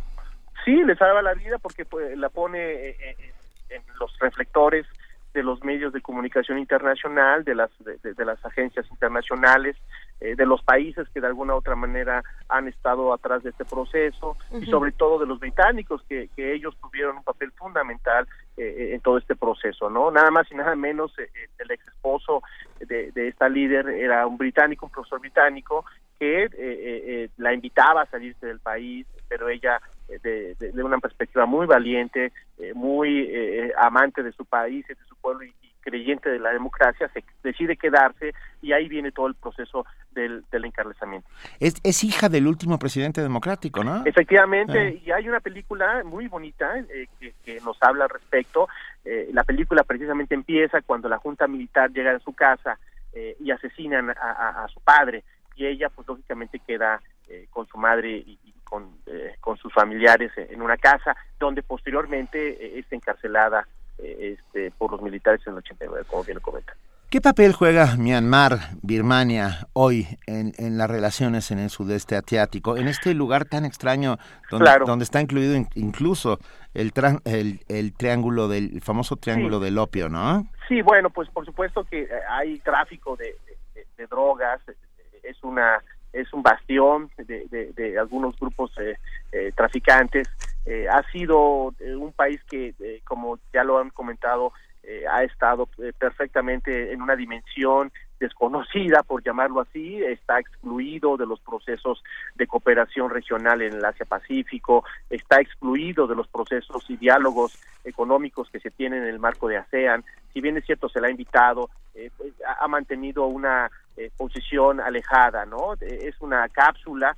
Era muy difícil hasta hace dos años entrar a ese país. Yo lo intenté hace aproximadamente ocho años, se me negó la, la visa. A un colega sí se la dieron, un inglés, pero estuvo acompañado por tres militares en todo su trayecto. Entonces, eh, es un país que, que realmente sale de cualquier proporción, virgen, eh, con problemas eh, serios eh, de, de resistencia de grupos que no quieren eh, este, eh, encajar en este proceso. Es multicultural y hay grupos, repito, que, que, siguen manteniendo algún tipo de resistencia. Tal es el caso de la minoría musulmana. Eh, sí, pensando entonces en las minorías musulmanas y también en este grupo, eh, re- estamos recordando un artículo del año pasado que, que salió en el país, cuando se hablaba, se discutía ya de las elecciones en Myanmar y hablaba de este grupo radical, el Mabata, y todos los conflictos religiosos que estaban en las zonas fronterizas de Myanmar. ¿Qué, qué es lo que Claro. pasa con esto y cómo, cómo se resuelve o todavía no? Bueno, lo, lo, lo han tratado de resolver a través de, de, de- de las armas, de, la, de la pacificación a través de la lucha. Eh, sin embargo, bueno, pues este, esto es- surge desde, el- desde los periodos coloniales, en donde esta región eh, tenía varios grupos y cuando se fragmenta, ¿no? Cuando se fragmenta, cuando eh, deja de pertenecer de, de- la, a la administración eh, eh, inglesa, cuando colonizaron la India, pues lógicamente eh, se da un, un- una eh, sin razón de, de conflictos y estos conflictos afloran cuando se delimita eh, la independencia de varios países. Muchos grupos quedan insertados en territorios eh, y lo podemos ver también en el caso de, de lo que fue la Indochina con, eh, lo- con el Vietnam, Laos y Camboya y posteriormente Tailandia eh, y bueno, sin meternos en el tema de, de, de- Malasia, ¿no? Que es una zona eh, con sus propias características, eh, muy compleja, en donde existe, repito, eh, el- la pluriculturalidad y eso lógicamente también nos habla de- de- del conflicto que se tiene al día de hoy entre los diferentes grupos étnicos en ese país. Se ha dado el primer paso hacia la democracia en Birmania, Myanmar. Ah, ¿Algún día, desde tu opinión, Adolfo Laborde, profesor investigador del Instituto Tecnológico de Monterrey, Campo Santa Fe, algún día serán llevados a juicio esos militares que, que cometieron crímenes de lesa humanidad? Pues no, no se va a poder hasta que no se reforme la Constitución y se les quite poder en, en las cámaras, eh, dado que van a dar una pelea férrea y eh, en el momento que, que cambie esa eh, mentalidad, esa dinámica de pasar los poderes eh, militares a, a los poderes civiles, me parece que eh, estaremos ante un fenómeno muy interesante en donde, repito, ojalá y no exista una cacería de brujas, porque eso podría eh, eh, eh, descompensar lo que ya se ha ganado en el proceso democrático de este país. Pues bien, estamos al principio eh, de una incipiente, frágil, muy, muy frágil democracia en Myanmar, eh, en la cual Aung San Suu eh, finalmente gobernará, aunque sea por interpósita persona, ¿no? Eh, sí, en efecto, eh, eso ya es un gran avance y, y vamos a ver poco a poco, repito, cómo se insertarán esos cambios democráticos, cómo cambiarán las políticas públicas, llevar más educación a las comunidades marginales. Muy pocos niños eh, eh, van a la escuela, eh, sufren de abuso eh, laboral. eh, eh, poca gente es la que tiene la capacidad de insertarse en esta nueva dinámica de, de- libre mercado que, se quiere instaurar en este país y, repito, ojalá y por bien del pueblo eh, de Myanmar que exista un camino abierto, transparente y largo hacia la democracia. Adolfo Laborde, muchísimas gracias por platicar esta mañana con nosotros, por aclararnos lo que está ocurriendo en Myanmar. Vamos a seguir muy atentos todo este proceso. Te agradecemos mucho y esperamos hablar muy pronto contigo. Co- Será un placer para mí. Buenos días a todos. Gracias. Y para celebrar este, este inicio de una democracia tan anhelada en, en Myanmar, vamos a escuchar música tradicional birmana, Flor de Loto.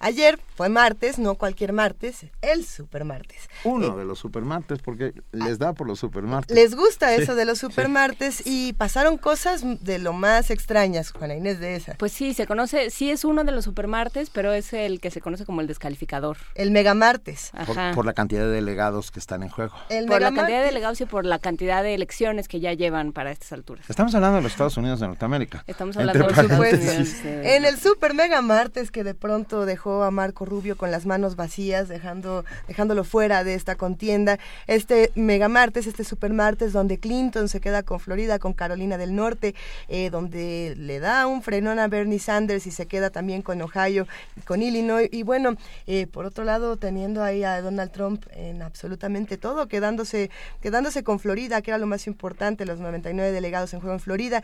Eh, ¿Qué, pasa por ahí? Bueno, eh, Donald Trump dice, esta fue una gran noche, esta fue una noche increíble. Para nosotros es increíble por distintas razones, Donald Trump, pero bueno, eh, tenemos mucho que discutir. Vamos a ver cómo le vamos a entrar a este supermartes, qué significa para nosotros desde, desde México, qué significa para los Estados Unidos. Así que, ¿qué les parece si arrancamos en nuestra charla? Así es, y tenemos con nosotros, y lo agradecemos enormemente, a la maestra Raquel Saed Grego, ah, académica del Departamento de Estudios Internacionales de la Universidad Iberoamericana. Muchas gracias, maestra Saed Grego. Hola, ¿qué tal? Muy buenos días. Muy- Gracias por invitarme. No, muchas gracias. ¿Qué sucedió ayer en este super, uno de los supermartes, pero importante? Sí, este le llaman también el, el, el martes de la separación. Exacto. Es decir, el martes en que ya los punteros empiezan a separar. Pero como ustedes decían, este esta contienda está lejos de ser lo normal, lo típico que tienen en Estados Unidos. Y, y la razón es que, bueno, tenemos a- al, al candidato puntero de los republicanos que nadie se esperaba y que ha acumulado una cantidad enorme de delegados. Y por el otro lado, el del lado de los demócratas, eso sí es un poquito, ya se esperaba, pero este nada está escrito todavía, ¿eh? todavía nada, todavía falta. Para a los demócratas les falta contienda en eh, pues más de la mitad de los estados y los republicanos en un poquito menos de los estados. Entonces, eh, digamos que todavía no lo podemos definir. Sin embargo, debido a la forma en que están las dos contiendas, sabemos que los demócratas tienen dos candidatos y este todo lo que se vaya obteniendo se va a dividir entre dos. Entonces es como eh, más fácil de definir y es mucho más eh, entendible. En cambio, en el otro caso, que eran cuatro y que ahora nada más quedan tres, se van repartiendo los delegados. Eh, la gran sorpresa de anoche, y debido a esto de que ya nada más quedan tres, es John Kasich, que no había ganado ningún estado y gana su propio estado. Y la razón por la que digo que es una sorpresa es porque todo el mundo se sorprende cómo es posible que no había ganado nada. Y es el único de todos los candidatos republicanos que manejó una campaña positiva. Él no agredía a los otros candidatos, no los estaba degradando ni nada y estaba con la esperanza de ganar su estado y lo ganó anoche porque era uno de esos estados que son el que gana se lleva todo. Entonces él se llevó sus 66 eh, delegados más los que ya tenía acumulados por razones proporcionales. Eh, y dice uno, ¿y para qué, y para qué se queda, no? ¿Para qué se queda Kasich ahí? Si nada más tiene Ujú. 142 y Rubio se retiró con 169. Pues la razón es porque es el único que es diferente a los otros dos. Entonces vamos a ver qué sucede. Eh, por las razones matemáticas, nosotros vamos a ver que tal vez Donald Trump no puede llegar a la convención con la nominación hecha, porque necesita 1.237 delegados y ahorita tiene, digamos que la mitad. Sin embargo, ahorita al, al tener nada más tres candidatos, los que no son Trump van a luchar por, por los eh, por los delegados o por los votos de la gente que no apoya a Trump. Entonces, Ujú. ¿dónde vamos a ver que se va a dividir? Y tampoco hay muchos republicanos que quieren a Ted Cruz. Entonces, por eso es que se está quedando John Kasich y por eso es probable que no llegue Trump a la a la convención con la nominación hecha. Eso es como yo lo veo. Pero John Casey, eh, o sea, se queda nomás como a estorbar un poco. No, a mí me parece que se queda a hacer un, una un- una forma de, este, miren, yo soy el único que puede con ustedes. La, la razón por la que yo digo esto, más que estorbar, es él sí se parece a la base central del Partido Republicano. Cierto. Es decir, él sí va con las ideas, con, con toda esta propuesta ideológica que tiene el Partido Republicano, eh, que se refiere más a la- al, al tema económico, que tiene algunas, eh, algunos matices sociales. Sin embargo, el tema económico es fundamental para él y el tema estratégico. A diferencia de que Donald Trump, que no sabemos qué es lo que dice, nada más crea enemigos, y eh, Ted Cruz, que tiene eh, una beta muy religiosa y muy extremista hacia la derecha, y que los republicanos no quieren tanto. Los- los- el Partido Republicano es un partido de ideas, no es un partido de extrema derecha. Y eso es lo que está sucediendo aquí, que los dos que quedan son opciones malas para la gente que, que se quiere ver con eh, la etiqueta republicana. Así que yo veo de esta manera que el, el papel de John Kasich para que quede para el final va a ser muy positivo para la gente que no quiere a, a Donald Trump. O sea, y también para que no llegue Donald Trump con la nominación hecha. Podría, eh, digamos, empezar a hacer ruido John Casey. Bueno, ya empezó a hacerlo desde ayer, pero seguir haciendo ruido, de Sí, dar un empujón a su campaña. Por supuesto, además que de ayer se vio muy presidencial eh, eh, John Kasich y bueno, además de que no corrió a nadie, había unas personas que le estaban pro- protestando en su propio eh, en su propio rally ahí y este no los corrió, no Le los respondió, sí. Eh, ta- tal vez el Partido Republicano prefiera a Kasich que a Trump como su, como su candidato. Sí, por supuesto, el Partido Republicano quiere a una persona con el perfil de Kasich.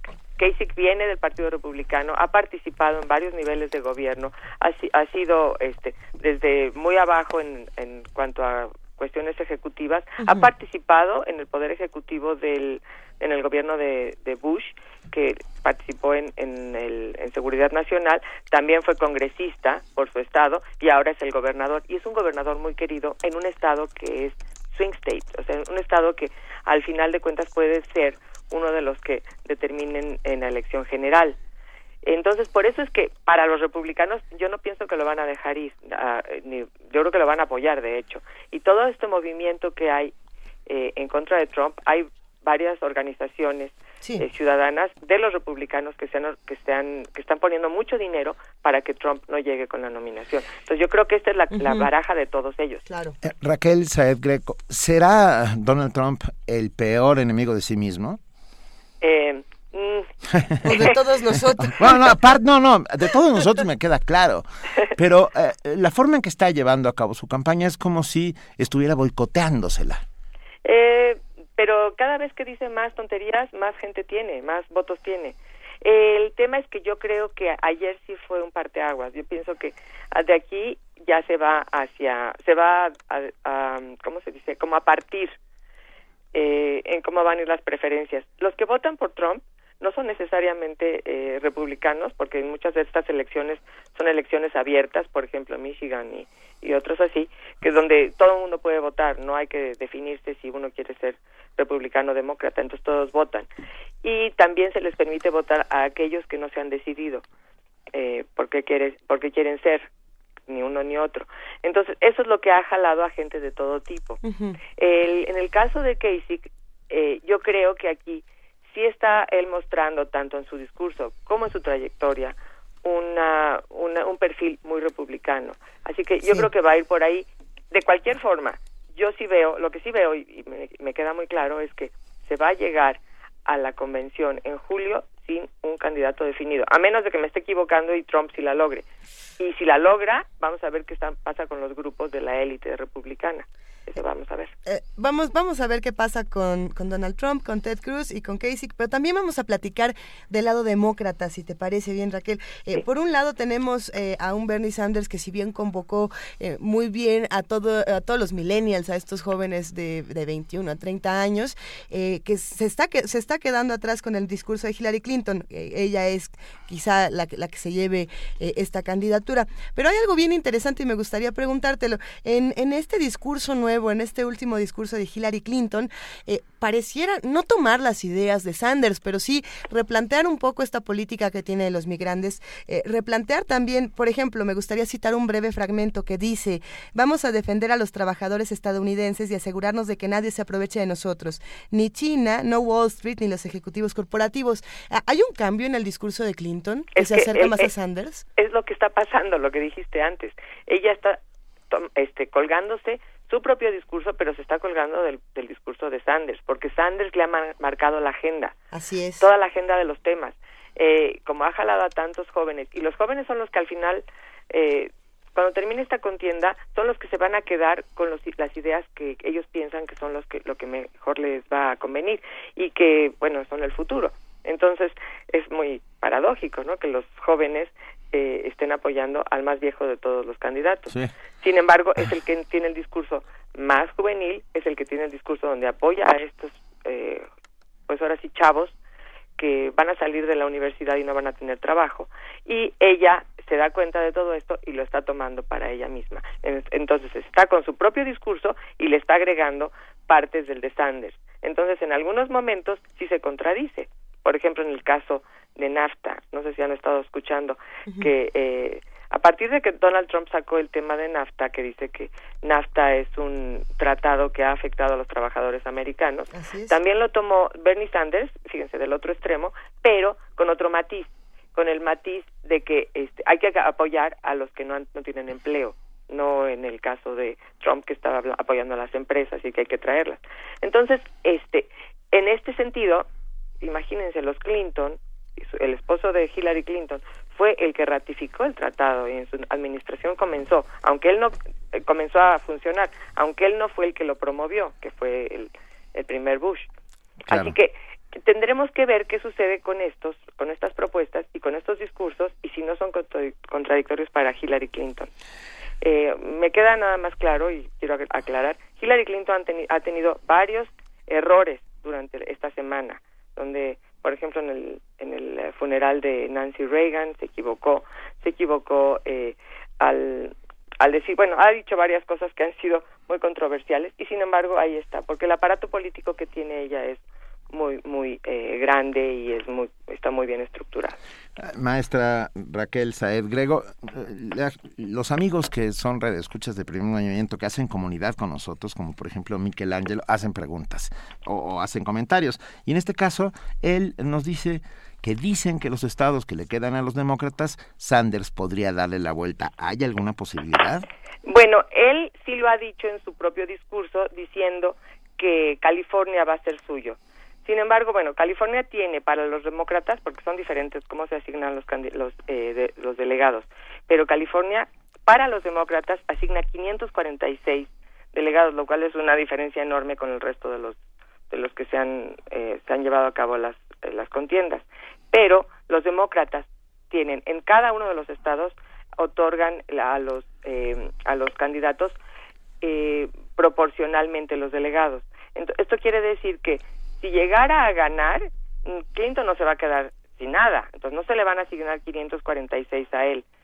Y lo que pasa es que él tiene pocos ya en el sentido de lo hasta ahorita, ¿no?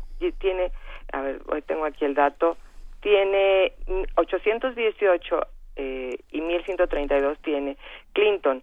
Eh, y luego está el fenómeno de los superdelegados, que eso es donde puede darle la vuelta y nada más eh, tomar el discurso de Sanders, pero ganar Clinton por el tema de los superdelegados.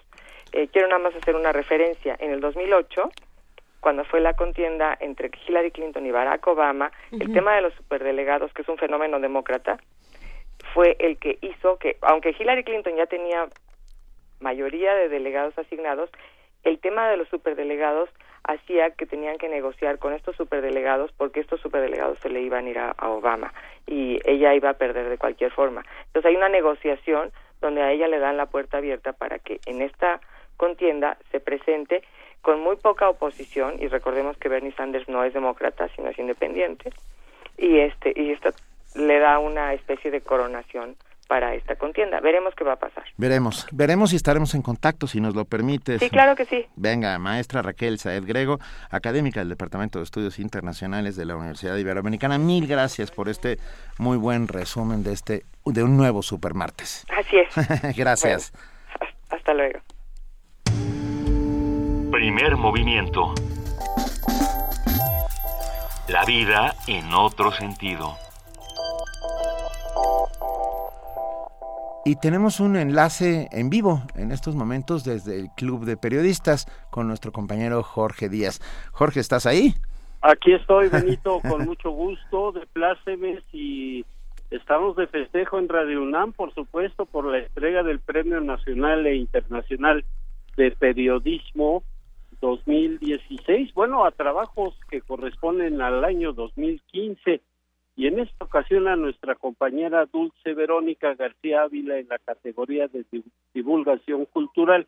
Nos encontramos aquí en este hermoso recinto enclavado en el centro histórico y que pues, eh, el foro para expresiones culturales como exposiciones eh, fotográficas, conferencias, congresos, presentaciones de libros, mesas redondas, en fin, una serie de actividades nuestra joven reportera Dulce recibe por segunda ocasión, hay que aclararlo, este galardón hace tres años, reconocido en el área de divulgación científica con Cindy Pérez Ramírez, también Perdón, Jorge, Jorge, Jorge, estamos teniendo problemas de comunicación. ¿Te importa que volvamos a retomarla? Con mucho. Va, por favor, gracias, Jorge. Hay que mandar un abrazo, por supuesto, a nuestra compañera Dulce García, a Cindy Pérez Ramírez, Antonio Quijano y a todos los que en este momento lo quizá no mencionemos de nuestro equipo de información que siempre están eh, compartiéndonos notas, que siempre nos enriquecen, nos llenan de conocimiento. Eh, muchas felicidades, Dulce. Sin duda, es, es, algo importante y a todos nosotros nos da gusto. Esta serie eh, por la que Dulce recibe el premio es la serie donde se hablaba de Morelia. Jorge Díaz, ¿estás ahí? Aquí estoy nuevo, bueno, pues nos encontramos aquí en este eh, Club de Periodistas de México, en el eh, premio que recibe, eh, recibe Dulce Verónica García Ávila en la categoría de divulgación cultural. Nuestra reportera, joven, muy ella muy joven, recibe por segunda ocasión el galardón, ahora por divulgación científica. Eh, hace tres años también recibió, bueno, el día de hoy por divulgación cultural, perdón, pero hace tres años lo recibió por divulgación científica. La serie de reportajes por la que es ahora distinguida Dulce es Así se escucha Morelia, la otra cara de Michoacán, que realizara en el año 2015 y que nos mostró que es una entidad que no solo vive de la violencia, sino que mantiene tradiciones culturales, musical y bellezas naturales, por supuesto. El trabajo fue elegido, fíjate, entre más de 8.600 trabajos provenientes de todo el mundo. La tarea periodística demostró que no todo en Michoacán es narcotráfico y violencia, y algo que llamó mucho la atención fue este énfasis que puso nuestra reportera en la música, los bailables y la, la literatura, donde se abordó, por supuesto, la danza de los viejitos, que cuando se habla de la entidad es una referencia obligada. Un premio que se entrega desde 1952 y del cual nos hablará eh, Celeste Sainz de Miera, secretaria general del club, quien encabezará el evento en estos momentos. Comenzando un desayuno previo a la entrega del galardón, de su medalla y un reconocimiento. Eh, estoy aquí junto con Celeste para preguntarle, eh, Celeste, estamos en vivo para Radio UNAM. ¿Qué significa este premio para los galardonados? Sabemos que son miles de trabajos que vienen de todo el mundo. ¿Qué es lo que significa este premio para la gente que nos dedicamos a esta actividad?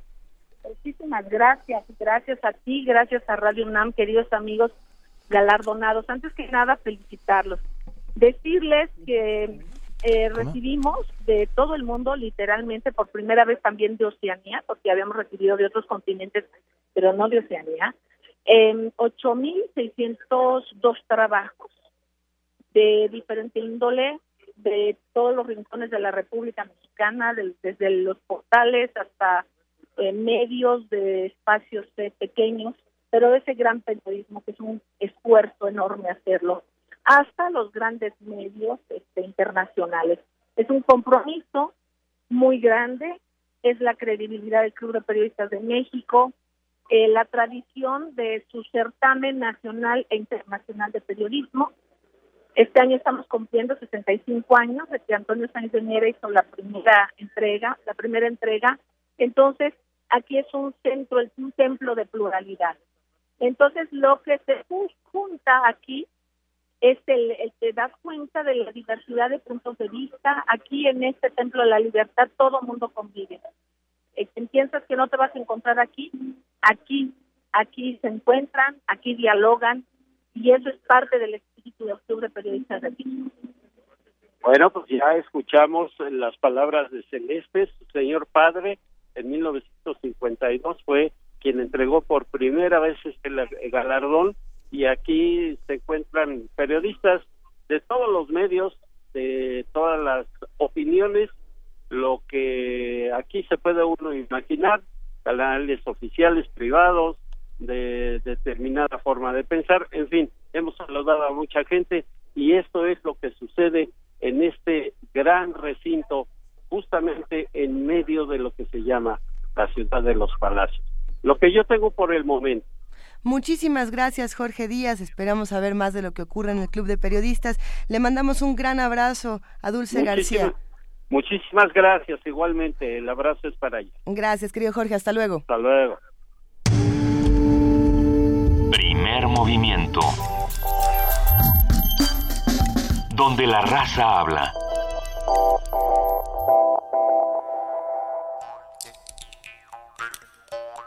El jazz es la música más impúdica y a la vez más hermética. Cuanto más se le ama, menos se deja de poseer. Arnaud y Chesnel.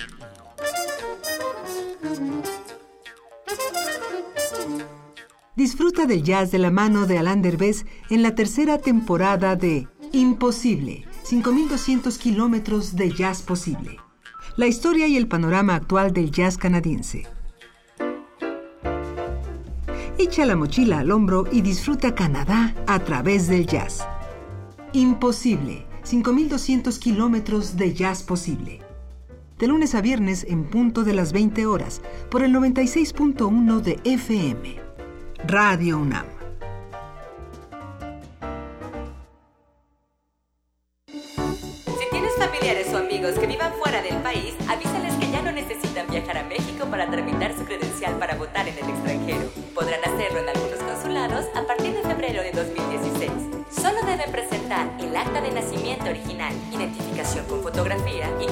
Comprobante de domicilio en el extranjero. Para mayor información, consulta www.ine.mx o llama al 01800 433 2000. Instituto Nacional Electoral, INE. Ladies and gentlemen, this is Showtime from Mexico City. Con ustedes, el sonido.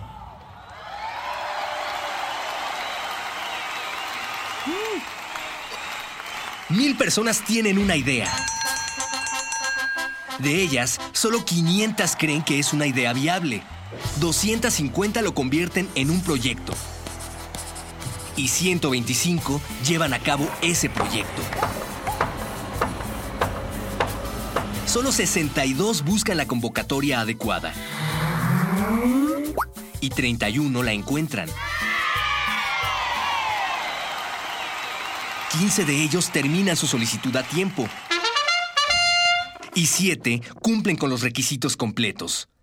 Tres de ellos son seleccionados como finalistas. Y uno es el premiado. Ese podría ser tú. El éxito de tu proyecto es una mezcla de determinación y suerte. Para todo lo demás, existe Bécame Mucho. Todos los miércoles por resistencia modulada en el 96.1 de FM, Radio UNAM.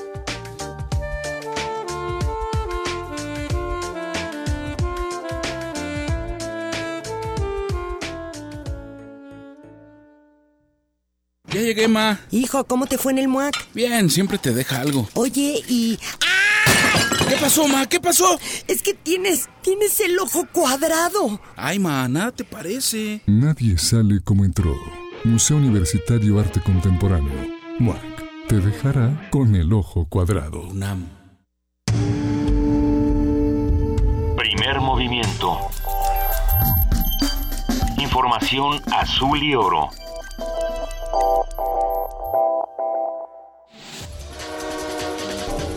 Corte informativo. Para combatir las malas condiciones del aire en el Valle de México, es necesario generar un programa de movilidad a escala megametropolitana en el que se constituya un transporte público seguro y de calidad, explicó el Centro de Ciencias de la Atmósfera de la UNAM. La Comisión Ambiental de la Megalópolis anunció medidas extraordinarias para reducir los niveles de contaminación en el Valle de México. Este miércoles no podrán circular todos los vehículos con engomado rojo, placas con terminación 3 y 4, aún con calcomanía 0 o doble 0. Tampoco circularán los autos con permiso. Los hospitales y centros de salud de la capital están en alerta para atender a cualquier persona que resulte afectada por la contingencia ambiental. Habla Armando Agüed, secretario de Salud de la Ciudad de México. Hay una alerta en todos nuestros centros de salud y hospitales para que estemos muy pendientes de todo lo que puede originar esta contingencia, como irritación de ojos, como problemas respiratorios, como problemas incluso de presión y, y cardíacos. Los sistemas de transporte colectivo Metro, Trolebús, Metrobús, Red de Transporte de Pasajeros y Tren Ligero mantienen el servicio gratuito este miércoles debido a la contingencia ambiental. La Bolsa Mexicana de Valores lanzará la iniciativa Bonos Verdes México 2016, la cual busca reducir el impacto de emisiones CO2 al ambiente. Los bonos se direccionarán al transporte, energía, industria, agricultura y bosques, desperdicios y contaminación, agua y construcción. El Instituto Nacional de Estadística y Geografía señaló que la productividad anual en México cayó 0.33%, lo que representa un costo de 57 mil millones de pesos. Hit Kyan se convirtió en el nuevo presidente de la República de Myanmar. El intelectual de 69 años es el primer civil en ocupar el cargo desde 1962. Con un rechazo total al pacto de fondos buitres acordado por el presidente argentino Mauricio Macri, miles de personas se manifestaron frente al Congreso para exigir su derogación. Tras este pacto, el país sudamericano se endeudará con 12 mil millones de dólares en los mercados internacionales. El sistema meteorológico de Corea del Sur detectó un sismo generado presuntamente por algún tipo de explosión ocurrida en Corea del Norte. El movimiento tuvo una intensidad de 2.2 grados en la escala de Richter. La actriz Angelina Jolie, enviada especial de la Agencia de la ONU para los Refugiados, aseguró que luego de cinco años de conflicto en Siria es trágico y vergonzoso que la comunidad internacional no haya atendido de manera efectiva la crisis global de los refugiados. El número de refugiados ahora es más alto que la última vez que hubo una guerra mundial. Nos encontramos en un momento excepcionalmente difícil a nivel internacional, cuando las consecuencias de la crisis de los refugiados parecen superar nuestra voluntad y capacidad e incluso nuestro coraje para responder a ella. El dólar se cotiza a la venta en 18 pesos con 17 centavos, a la compra en 17 pesos con 42 centavos. Hasta aquí la información, lo esperamos en nuestro corte vespertino.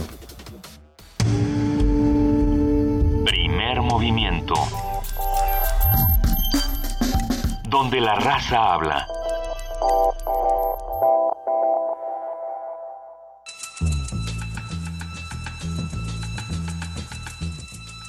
Es hora de poesía necesaria.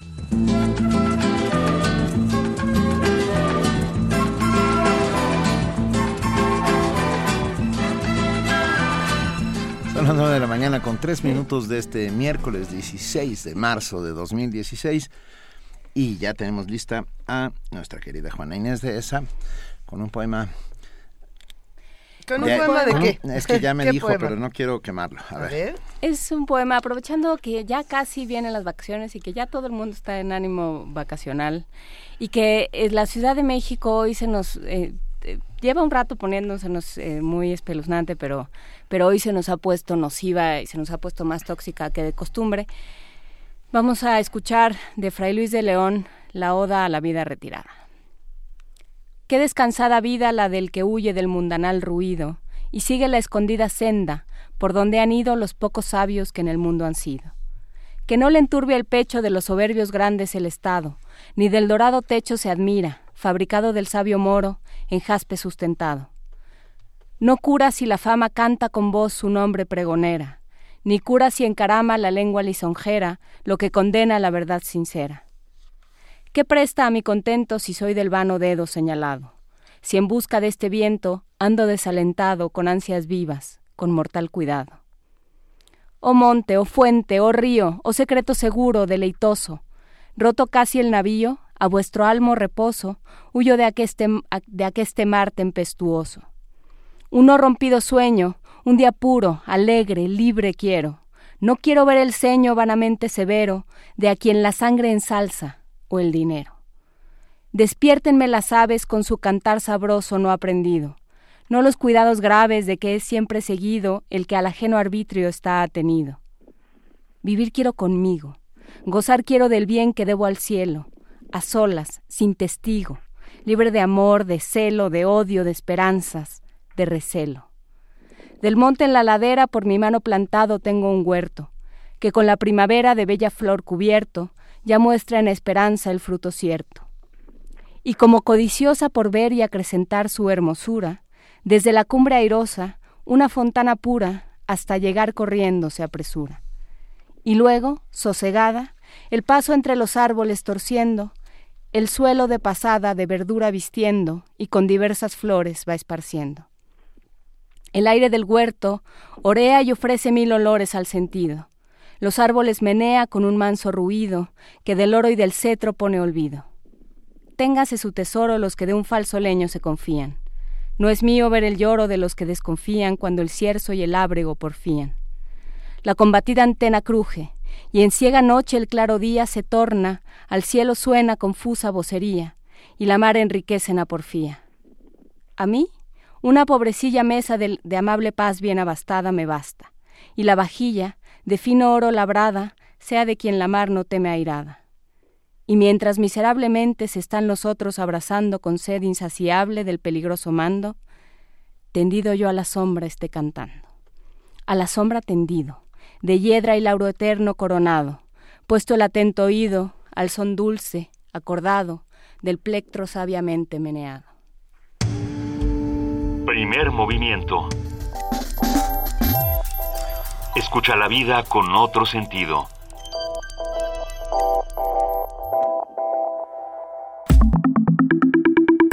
La mesa del día. Si la vida empezara aproximadamente hace mil millones de años, tendríamos que esperar 400.000 años para ver la aberración de las primeras neuronas. Y es donde empieza la vida como la conocemos, cerebros en formación de apenas unos miligramos. No es posible determinar si hay señales de alguna inteligencia aún. Actúan más como reflejos. Una neurona, estás vivo. Dos neuronas, te mueves. Y con el movimiento, cosas interesantes empiezan a pasar. La vida animal en la Tierra empezó hace millones de años, pero la mayoría de las especies solo usan del 3 al 5% de su capacidad cerebral. Pero no es hasta que llegamos los seres humanos a la cima de la cadena alimenticia que por fin veremos a una especie poder usar más su capacidad cerebral. 10% no parecerá mucho, pero lo es si vemos todo lo que hemos hecho con él. Ahora discutamos un caso especial. El único ser viviente que usa su capacidad cerebral mejor que nosotros, el delfín. Se estima que este increíble animal usa hasta el 20% de su capacidad cerebral. En particular, esto le permite tener un sistema de ecolocalización que es más eficiente que cualquier sonar inventado por la humanidad. Pero el delfín no inventó el sonar, lo desarrolló naturalmente. Y esta es la parte importante de la reflexión filosófica que tendremos hoy. Podemos concluir, por lo tanto, que los humanos están mucho más preocupados con poseer que con ser. Imaginemos un momento. ¿Cómo sería nuestra vida si pudiéramos usar, digamos, el 20% de nuestra capacidad cerebral?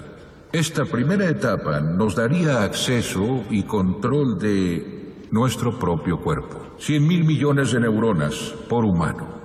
de las que solo el 15% están activas. Hay más conexiones en el cuerpo humano que estrellas en la galaxia. Poseemos una gigantesca red de información a la que casi no tenemos acceso. Acabamos de oír un fragmento de la película Lucy Lucy, la película de Luc Besson que sale hace un par de años donde Scarlett Johansson hace eh, la voz solamente porque nunca sale. No, sí, sí, por supuesto. Ah, perdón, Lucy. ya me confundí, confundí Ger con Lucy. Scarlett Johansson recibe una dosis de una droga poderosísima y su cerebro empieza a explorar. Lo que escuchamos fue una reflexión precisamente de Morgan Freeman. Aquí la escuchamos en español porque para que todos podamos compartirla y discutirla, pero Morgan Freeman con esa voz tan característica hace toda una reflexión de hasta dónde dónde podemos eh, estirar el cerebro. La, exacto, hasta dónde podemos utilizar nuestro cerebro. Bueno. Cada año en el mes de marzo se unen los esfuerzos mundiales de las sociedades científicas, universidades, agencias gubernamentales y otras organizaciones para desarrollar actividades de difusión durante una semana. La Sociedad Española de Neurociencia promueve y colabora en la organización de la BAO y patrocina estos eventos a través de un programa de ayuda específico. Estamos hablando de el mes del cerebro. Así es. Eh, sobre el cerebro, lo que se sabe y lo que se empieza a estudiar de él, conversaremos con la doctora Herminia Pasantes, investigadora emérita de la UNAM, trabaja en el Departamento de Neurodesarrollo y Fisiología y es reconocida como pionera en el campo de las neurociencias en México. Doctora Pasantes, muy buenos días, gracias por estar con nosotros. Muy buenos días, gracias a ustedes. Es un placer. ¿Qué, se sabía antes sobre el cerebro y qué sabemos hoy? ¿Qué, qué, de nuevo sabemos? ¿Qué de nuevo? Pues cada día sabemos mucho nuevo. Hace una década sabíamos mucho menos. Los conocimientos de, los principios básicos del funcionamiento del cerebro son del, de los años 40 del siglo pasado.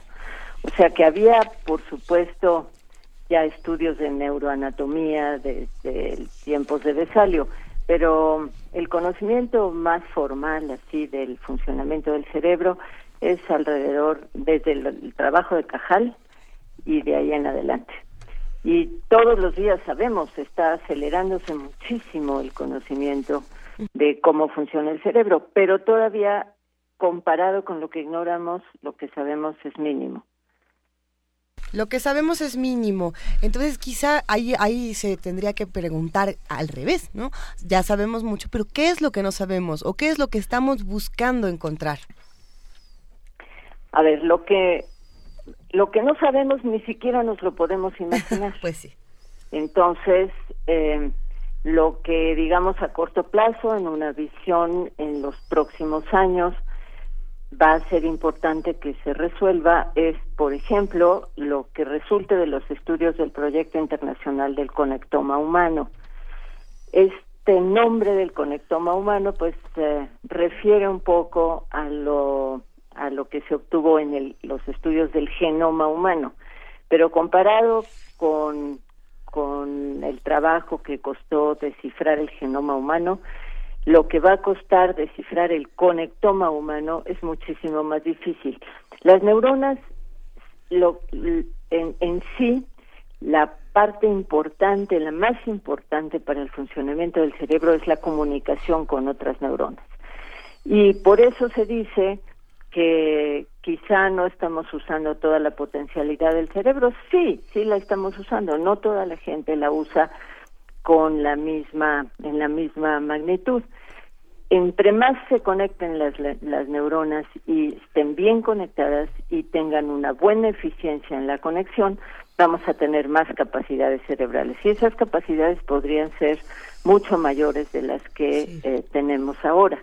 Eso es lo que estudia el conectoma humano. Estudia cómo se conectan las neuronas entre sí, con qué fuerza y qué es lo que pasa en las situaciones patológicas en las que estas conexiones no están bien formadas. Por ejemplo, el caso del autismo. Pero, doctora Pasantes, ¿nosotros podemos hacer algo para que esas conexiones eh, sean mejores? Todos los días lo hacemos. Cuando aprendemos algo, estamos formando nuevas conexiones. Por supuesto, ya sabemos que la capacidad de, de formarlas es mucho mayor en los niños que en los adultos y mayor en los adultos que en los viejos. Entonces, todos los días, cuando aprendemos algo, cuando hacemos un esfuerzo de memoria, estamos favoreciendo la formación de estas conexiones. Eh, una recomendación para favorecer esta conexión, para, para no sufrir a la larga eh, la desconexión inevitable.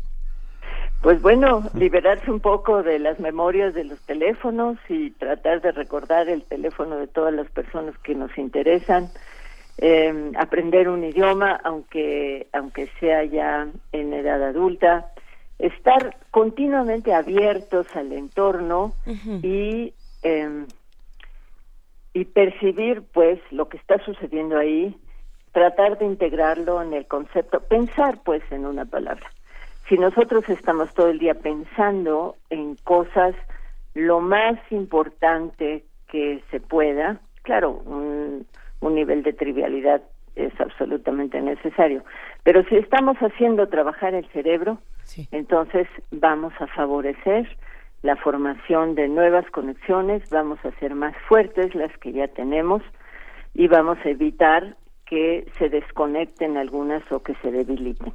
Entonces, pensar, activar el cerebro, eso es lo que podemos hacer. No hay alimento ni, ni medicina que nos haga más inteligentes, no hay. Precisamente, eh, doctora, por ahí queríamos entrar un poco en la conversación entre eh, la relación que debe haber en nuestro cerebro entre la, trivialidad y el trabajo. Eh, ¿cómo, ¿Qué es lo que pasa cuando llegan estas nuevas tecnologías? ¿Qué, qué es lo que se está reconfigurando en, en nuestras sinapsis, en nuestras estructuras? Pues yo, yo tengo la impresión, me gusta pensar que estamos como asistiendo a una especie de, de avance en la evolución en la especie humana. Los, los niños, los muy pequeños, cinco, seis, siete años, ya tienen el cerebro conformado de alguna manera, esto es una barbaridad, ¿eh? pero es lo que se me, me ocurre que puede estar pasando, para acceder a, estos, eh, a estas nuevas tecnologías que los viejos somos incapaces. Entonces yo creo que algo está pasando en el cerebro en respuesta al desarrollo de estas tecnologías, de tal manera que eh, los, los niños y los jóvenes tienen su mundo a través de esas tecnologías. Yo no sé si eso es bueno o malo, ese es un, un tema distinto del, del funcionamiento del cerebro, pero sí tengo la impresión de que ha habido una influencia de las tecnologías sobre el cerebro que permite, sobre todo a estos, a estos eh, niños y jóvenes que tienen su cerebro plástico, por plástico quiero decir que tienen toda la capacidad de formar estas conexiones a la velocidad que se necesite, se está retroalimentando de esta tecnología y entonces ellos son capaces de manejarla prácticamente sin aprendizaje. A ver, y ¿Y cómo se mantiene? O sea, eh, el cerebro llega un momento, eh, volviendo a esta a esta metáfora del cerebro plástico, hay un ¿en qué momento se rigidiza el cerebro? ¿En qué momento qué, perdón? Se, se, se le quita lo plástico, ¿en qué momento se vuelve, en el se vuelve rígido? básicamente, es decir, va disminuyendo. el, eh, nada más... Imaginemos todo lo que se aprende en la niñez, se aprende a caminar, se aprende a hablar, se aprende a leer, se aprende todo de la vida. Entonces se están formando muchísimas conexiones en esa etapa muy plástica del cerebro todavía toda la toda la, adolescencia y parte de la juventud sigue habiendo este tipo de capacidad para formar estas conexiones. Pero digamos que es como una curva descendente que va progresivamente descendiendo no tan a saltos a saltos sino que va progresivamente declinando hasta que en la vejez claramente se pierde sobre todo la la memoria, la memoria de corto plazo, que es la que nos permite establecer los antecedentes para configurar un pensamiento lógico y la resolución de problemas. Eh, nos están, eh, doctora Pasantes, vendiendo eh, suplementos alimenticios para la supuesta eh, salud del cerebro que contienen taurina, etcétera, etcétera. Y nosotros sabemos que usted habla, sí, omega 3, etcétera, etcétera.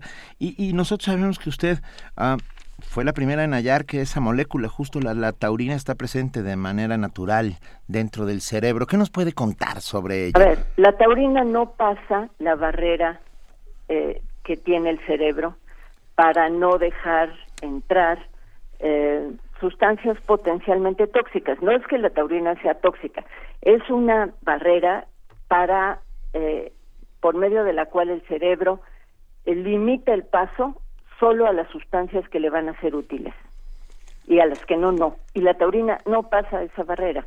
Entonces uno puede comer dos gramos de taurina diaria y no va a aumentar sus niveles en el cerebro. Eso es un mito, eso es una cosa falsa, por favor. Es importante hacerlo notar. Y también es falso cualquier otra pastilla que vendan para, eh, para hacer que el cerebro funcione mejor. Se tiene que tener una alimentación balanceada, evidentemente, con las vitaminas, con las grasas, con todos los elementos que requiere el cuerpo en general para funcionar de manera saludable. Pero no hay ni alimentos, ni complementos alimenticios, ni moléculas que hagan funcionar el cerebro mejor. Eso es un mito. Pero ah, por el contrario, sí hay algunas sustancias que asesinan neuronas. Doctora. ¿Que las rechazan las neuronas? No, no, no, que, las, que las matan. Ah, por supuesto, claro. Eh, eh, hay condiciones que matan a las neuronas, eh, por ejemplo, los inhalantes. Los inhalantes, esos que los muchachos están consumiendo porque no tienen la manera de comprar las drogas más caras o las drogas ilegales, esos inhalantes matan a las neuronas. Sí. Ah, aquí tenemos muchos estudios precisamente que nos pusimos a buscar, doctora, para entender cómo funcionaba el cerebro desde la adolescencia, la vejez, la infancia. Y, bueno, encontramos una plática interesantísima de estas pláticas de TED eh, que, suben a Internet donde uno puede ver a un científico platicando estas cosas en términos más sencillos. Y bueno, e, esta mujer, Helen Fisher, hace un estudio del cerebro enamorado, de cómo realmente... son famosos los estudios de Helen Fisher. Es, son maravillosos. Es evidente, yo siempre sostuve desde antes de Helen Fisher, pero ella consiguió el dinero del NIH para hacer el estudio, sorprendentemente. Es decir, tenemos un circuito en el cerebro que se llama circuito del placer o circuito de recompensa. A mí me gusta lo del circuito del placer porque es el que, eh, en donde están las neuronas que van a recibir, a percibir y a manejar los estímulos placenteros del entorno. Estos estímulos placenteros como pueden ser las drogas psicoactivas, que por eso las toma la gente, porque le dan placer, lo hacen tener un estado de ánimo mucho mejor que el que puede tener normalmente. O, por ejemplo, los eh, que están en condiciones de juego compulsivo, al pensar simplemente en el juego, se les activa ese circuito. La comida también activa ese circuito, el chocolate activa ese circuito. Entonces es obvio que el amor pues va a ser ahí en donde está su correlato neuronal, porque por lo menos para mí que soy materialista reduccionista, pues todo está en el cerebro. Lo más metafísico que se puedan imaginar para mí está en las neuronas y en las conexiones neuronales. Entonces, evidentemente, el, el amor estimula esas neuronas, esas neuronas del circuito que se llama mesolímbico cortical, pero más sencillamente circuito de recompensa. Y estamos hablando del enamoramiento, ¿eh? no estamos hablando del cariño, del amor maternal o de la atracción sexual. Es simplemente lo que podríamos definir como amor romántico. Y es clarísimo que está ahí. Helen Fisher hizo estudios, eh, digamos, eh, con método científico para eh, sustentar esta, esta propuesta. Qué, qué interesante. Eh, doctora Pasantes, ¿qué sabemos hoy que no sabíamos? ¿Cómo ha ido evolucionando junto con la ciencia, por supuesto, el conocimiento del cerebro? No, es, es impresionante. Eh, digamos que eh, hace no sabíamos casi nada de la de la genética de las claves que marcan el desarrollo del cerebro. No sabíamos por ejemplo que las neuronas que no se logran conectar bien se mueren. No sabíamos que el autismo es una enfermedad del neurodesarrollo. No sabíamos cómo actúan las drogas mediante qué mecanismos moleculares eh, no sabíamos en dónde están las zonas de toma de decisiones en el cerebro. Eh, en fin, eh, prácticamente no sabíamos nada. En los 40 del siglo pasado apenas se empezó a conocer cómo se conectan unas neuronas con otras. La resonancia magnética funcional, por ejemplo, es una herramienta importantísima, clave para el estudio de las conexiones entre las neuronas y esa técnica no ha de tener más de 20 años. Entonces, hemos aprendido muchísimas cosas. Nos falta, por ejemplo, eh, saber cómo prevenir la, las demencias, ya sea por Alzheimer o por demencia senil. Sabemos qué las causan, pero no sabemos por qué ocurre lo que ocurre. Nos falta saber cuál es el, eh, el origen de la esquizofrenia y tratar de diseñar los mejores antipsicóticos para controlarla. Nos falta eh, intervenir al cerebro mediante trasplantes exitosos que hasta la fecha no ha habido ninguno, ninguno. Y aquí quisiera hacer un comentario que me parece importante. La terapia con células troncales en el cerebro no existe. Por favor, que la gente no se deje engañar por eh, ofertas en clínicas o en hospitales, algunos de ellos serios, que ofrecen curar enfermedades neurológicas con trasplantes de células madre. Eso en este momento es imposible. Si quieren, podrían invitar a esas personas con el padecimiento a hacer un protocolo experimental para investigación, pero nunca les pueden asegurar que van ni siquiera a mejorar. Entonces eso es importante que la sociedad lo sepa. Eh, doctora, nosotros hacemos constante comunicación, aparte de con nuestras neuronas, todo lo que podemos con nuestro público, con nuestros radioescuchas que hacen comunidad con nosotros. Y ellos preguntan, y entonces le pasamos las preguntas. Jorge Rueda, por ejemplo, le pregunta, ¿los azúcares alimentan, entre comillas, al cerebro? Por supuesto, el cerebro necesita una gran cantidad de glucosa. Es el órgano que requiere más glucosa porque es el órgano que consume más energía. El 20% de la energía de todo el cuerpo, que puede ser de 60 kilos, la consume un órgano de menos de 2 kilos, que es el cerebro. Entonces es indispensable consumir azúcar, consumir glucosa, indispensable. Es bueno saber eso, sí. Y nos Perdón, que no escucha bien.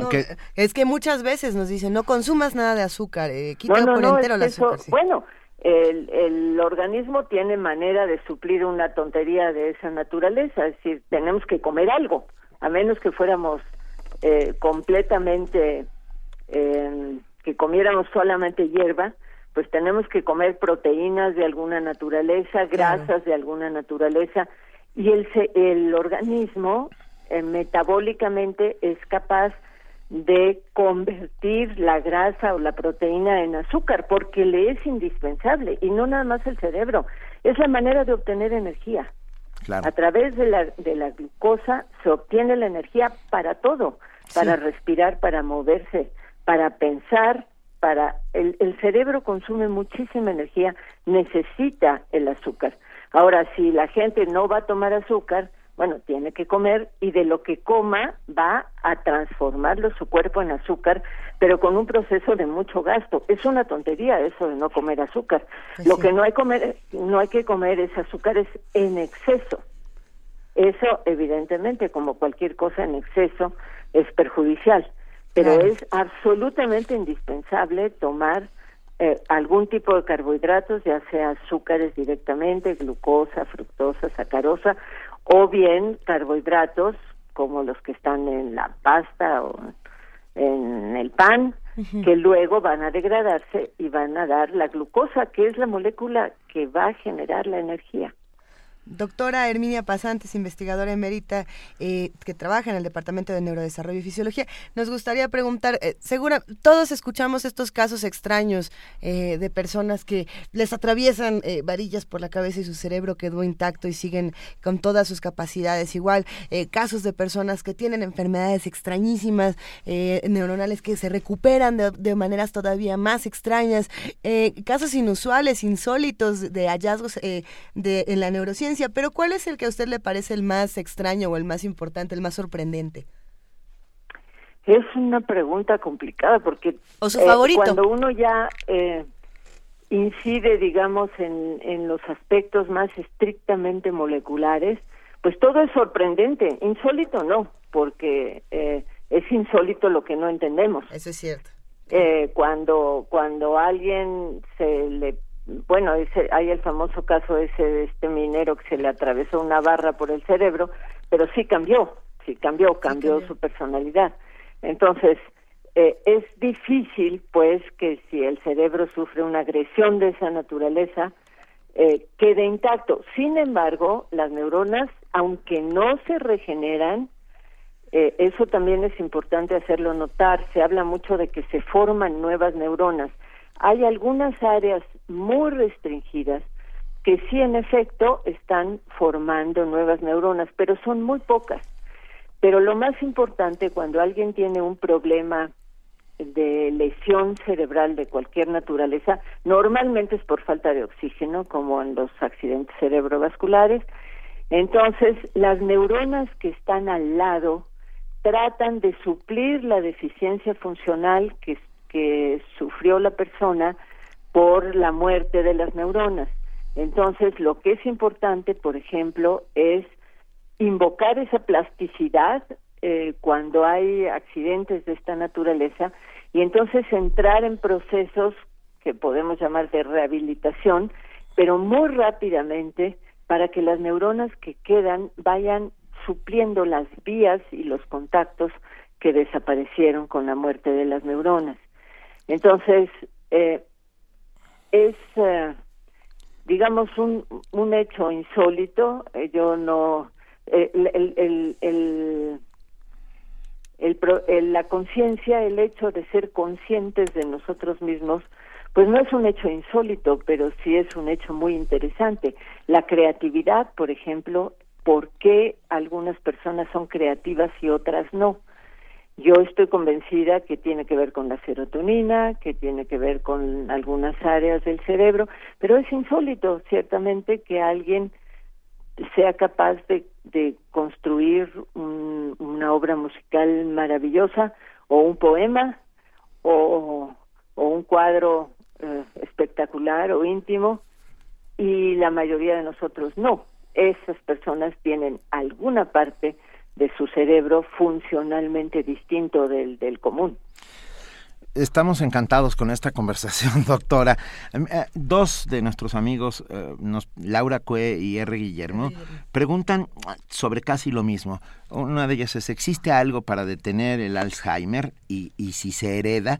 Y la otra es, eh, ¿qué nos dice la invitada de los estudios que indican que el Alzheimer es un tipo de diabetes? A ver, A ver. eh, en este momento no podemos hacer nada para prevenir el Alzheimer. Eh, como decía, sí sabemos que qué es lo que pasa, por qué se mueren las neuronas, por qué se perturban las conexiones. Ya sabemos por qué, pero no sabemos eh, en qué momento y debido a, a, a qué circunstancias que no sea la vejez, por qué se desencadenan esas esas alteraciones en el cerebro. Es decir, sabemos cuáles son las alteraciones y por qué se mueren las neuronas, pero no sabemos qué es lo que hace que aparezcan esas alteraciones. No se puede prevenir. En este momento ya hay eh, mecanismos por este tipo de resonancia magnética funcional que pueden indicarnos que una persona va a sufrir Alzheimer en un tiempo relativamente corto. Pero como no hay nada para curarlo, yo me pregunto si uno quiere saber qué le va a dar eso o prefiere no saberlo. Esos son muchas de, los debates de la neuroética, que es otra cosa muy, muy interesante. Entonces, la respuesta concreta es no, no se puede prevenir. Eh, la, en cuanto a la herencia, es un porcentaje pequeño en donde sí claramente hay un factor hereditario y la enfermedad eh, se presenta de manera familiar eh, con un componente claramente genético, pero es la, la minoría, la mayor parte de, la, de los casos de Alzheimer que se observan son lo que se llama esporádicos, es decir, que no tienen ninguna vinculación con eh, factores genéticos. ¿Y cuál es la otra pregunta? La pregunta- Ah, que tiene que ver con la diabetes. Exacto. Pues si no sabemos, no sabemos porque pues, podemos imaginarnos lo que queramos, pero no creo que haya estudios serios que vinculen a la diabetes con el Alzheimer. Si eso fuera así, México tendría la proporción más alta de enfermos con Alzheimer, puesto que tiene la proporción más alta de enfermos con diabetes y es no es el caso. A, ver, doctora, otra más de nuestras eh, oyentes eh, que hace comunidad, Adriana Mora, dice, ¿es posible remielinizar la columna?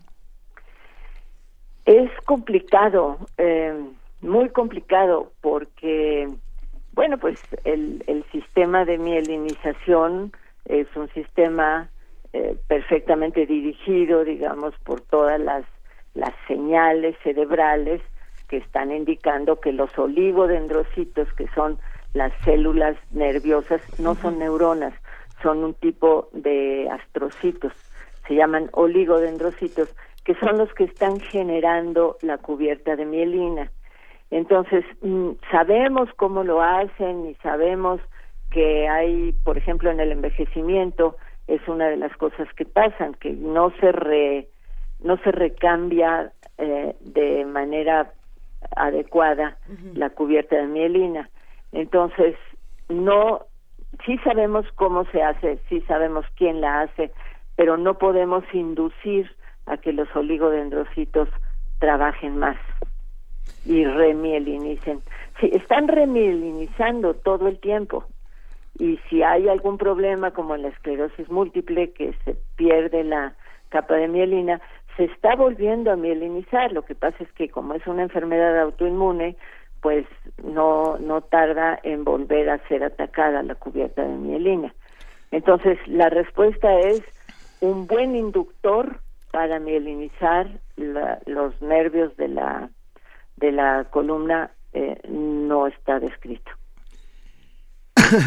A ver, ah, muchos nos preguntan, eh, doctora, que dónde encontramos sus trabajos, cómo podemos seguirla, cómo podemos saber qué está haciendo.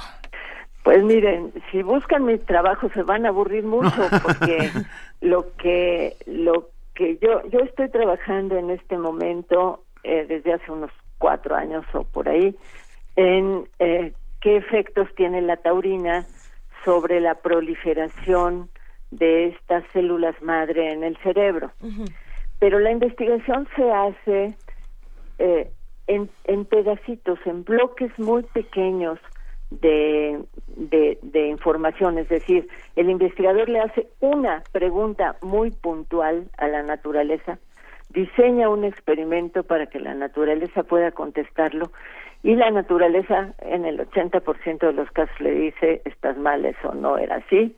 Eh, cuando el 20% te dice que sí era así, pues es uno de los grandes, 20% es mucho, de los grandes momentos de los investigadores, ¿no? Cuando planteaste una hipótesis correcta y la naturaleza te dijo que en efecto así es.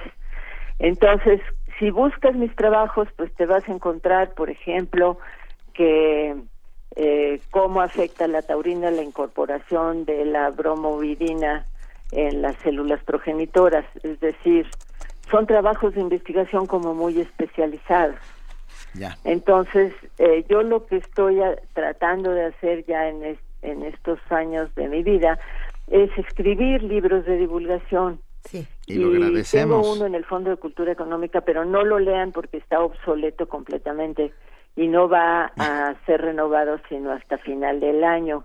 Y estoy tratando pues de, de, de escribir libros en donde se explique de manera sencilla eh, lo que conocemos acerca del cerebro. Y se, se, agradece enormemente, perdón, creo que es tan importante la divulgación, sobre todo para nosotros simples mortales que luego nos enfrentamos a temas que no sabemos por dónde agarrar. Luisa, decías. No, es, solamente quería saber cómo se llamaba, a ver, era la taurina el, em, que le llegaba a dónde, doctor. ¿Podría repetir nada ese breve fragmento, por favor?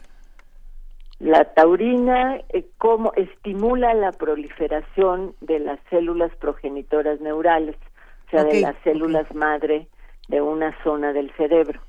Entonces, estamos viendo que estimula la proliferación y favorece su conversión hacia, la, hacia neuronas que eventualmente podrían ser usadas para trasplantes. Ah. Pero los trasplantes, como digo, son muy difíciles porque uno puede trasplantar las neuronas, estas progenitoras neurales convertidas en neuronas, ayudadas a ser convertidas en neuronas por la taurina, pero luego de ahí a que se establezcan las conexiones funcionales adecuadas, Ajá. eso es algo que todavía no se puede hacer. No se puede, pero para allá vamos en algún punto, doctora, y eso es lo importante, gracias a investigaciones como esta.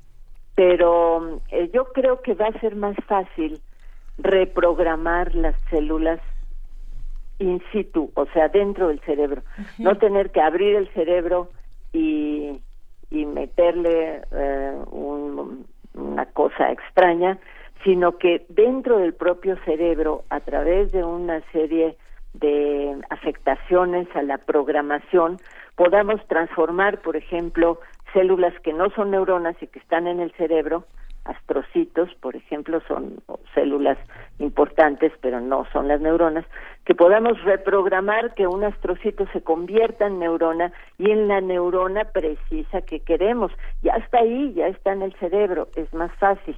Entonces yo creo que por ahí va, ese es el alcance de, de, la investigación en ese tema. Bueno, no sabe cuánto le agradecemos eh, esta conversación, doctora Emilia Pasantes, investigadora emérita de la UNAM, que está trabajando en el Departamento de Neurodesarrollo y Fisiología y particularmente con la taurina. De verdad ha sido muy esclarecedor eh, para todos nosotros, lo agradecemos inmensamente y nos robamos una frase suya que yo por lo menos voy a poner en letras de oro cerca de mi casa, que es todo lo metafísico está en tus neuronas. Exactamente. Este, la agradece, la, de verdad, muchísimas gracias por esta, por esta. Oiga, no, no puedo hablar un momentito con Juana Inés. Sí. Está escuchando silenciosa, Estaba escuchando pero... silenciosamente. Sí, yo sé, pues intervino incluso, ¿no? Sí, sí, sí aquí claro. ando. A ver, oye, es que quiero decirte que me encanta tu columna, ¿eh? Todos los viernes la busco en el Reforma y todavía antes, ni siquiera la he encontrado cuando ya me estoy sonriendo, ¿eh? Bueno, es un, un, deleite y te agradezco mucho. Ya se puso roja, sí, doctora. No, pues, muchas gracias. La volveremos Me parece a invitar, muy doctora, bien, gracias. pero de verdad, ¿eh? es verdaderamente un deleite. Mucho, bueno.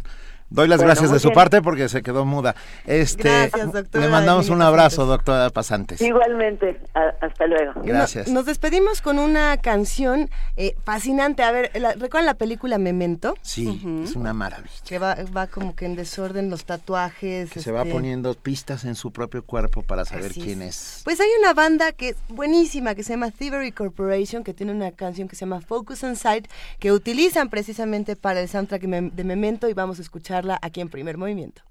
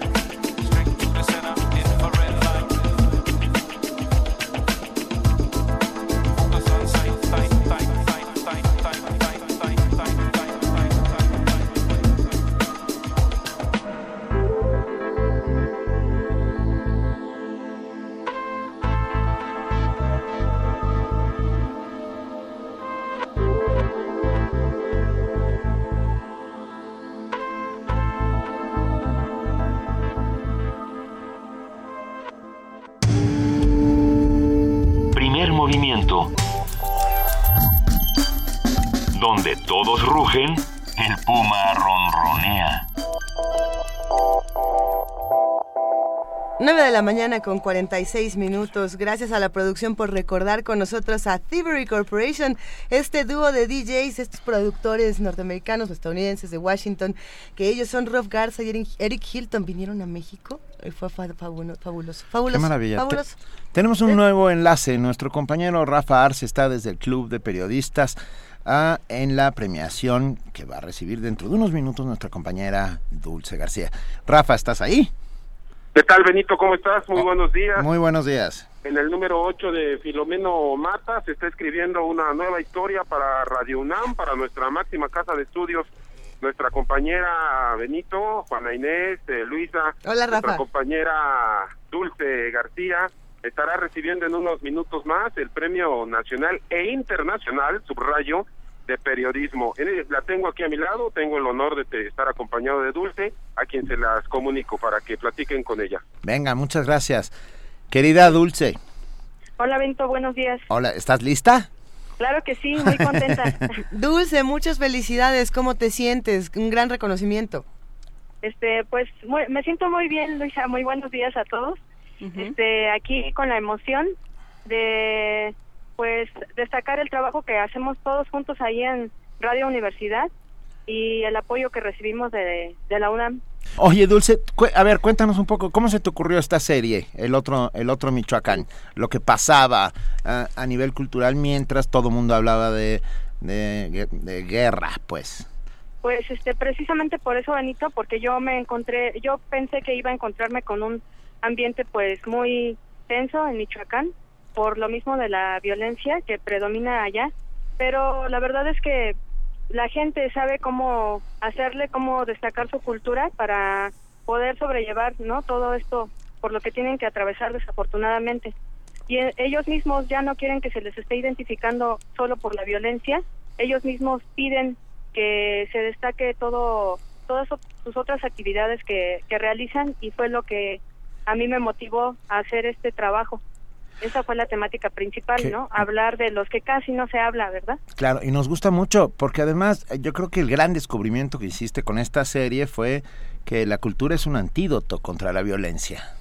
Así, así es, Benito. Este, la verdad es que la gente, pues yo los vi muy contentos, los vi trabajando fuerte y siempre con mucho ánimo.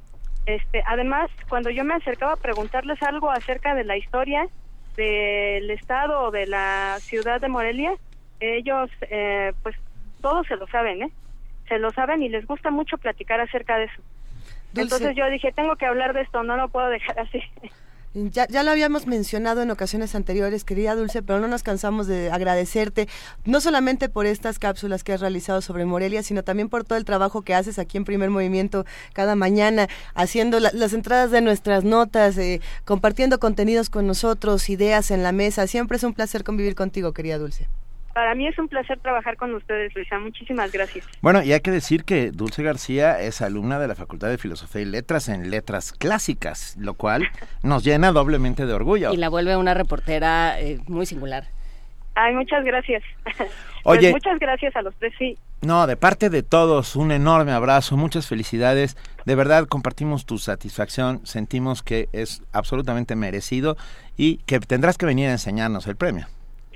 Así es, así. Ahí estaremos Benito, compartiéndolo con todos ustedes. Venga. Pues a, a ti, Benito, a Luisa, a Juana Inés, muchísimas gracias. Es un placer. Gracias Da- por todo, Dale un abrazo a Rafa Arce, que está ahí. Sí, Y- y- así es. Vale, y muchas gracias. Gracias por estar siempre conmigo. Gracias, querida, un abrazo. Primer movimiento. Donde la raza habla. Y tenemos hoy, como todos los miércoles, pero en este caso es grabada, la participación de Jorge Linares, coordinador del programa universitario de bioética, que hoy nos habla sobre homeopatía. Los dejamos con él. Hola Benito, Juan Inés y Luisa. Hoy les voy a hablar de la homeopatía. Eh, recientemente se ha publicado el libro del médico eh, alemán Edzard Ernst, que fue médico en la Universidad de Exeter ex homeópata y que publica este libro extraordinario que se llama A Scientist in, Wonderland, o algo así como un científico en el País de las Maravillas, en el que desmenuza eh, todas estas investigaciones sobre pseudociencias y pseudotratamientos eh, médicos efectivos, fundamentalmente el de la homeopatía. La homeopatía, inventada por el médico también alemán Samuel eh, Hahnemann a finales del siglo XVIII, adquirió mucha popularidad en el XIX y también en el XX se formaron planes de estudio, licenciaturas, posgrados en todo el mundo, hay hospitales, hay sociedades médicas homeopáticas y sigue siendo pues una eh, unos tratamientos alternativos se dice muy recurrentes en todas partes del mundo en Europa en Estados Unidos en, América Latina en México desde luego. Pero siempre ha sido cuestionada la cientificidad de la homeopatía dado que el principio en el que se basa según las ideas de Hahnemann que es el de la dilución eh, en potencias de, una, de sustancias activas en, en, agua destilada o alcohol, pues prácticamente no deja ninguna sustancia activa con que pueda tratar o curar las enfermedades. De tal manera que lo que uno se toma en los tratamientos homeopáticos pues es agua o azúcar. Así que la homeopatía ha sido considerada, por ejemplo, en un famoso estudio eh, eh, que se hizo, eh, que se publicó en la revista Lancet en 2005, la famosa revista internacional médica, en el que comparaban 110 investigaciones de supuestas mejorías con homeopatía con 110 investigaciones de tratamientos convencionales y pues no había ninguna evidencia de que la homeopatía hubiera curado ninguna enfermedad sino que todo se debía al efecto placebo o a una eh, remisión de la enfermedad naturalmente. El efecto placebo es importante, es, potente y, todavía queda por investigarse cómo es que funciona en los seres humanos, la idea de que la sugestión o el convencimiento de que algo cura, efectivamente te cure.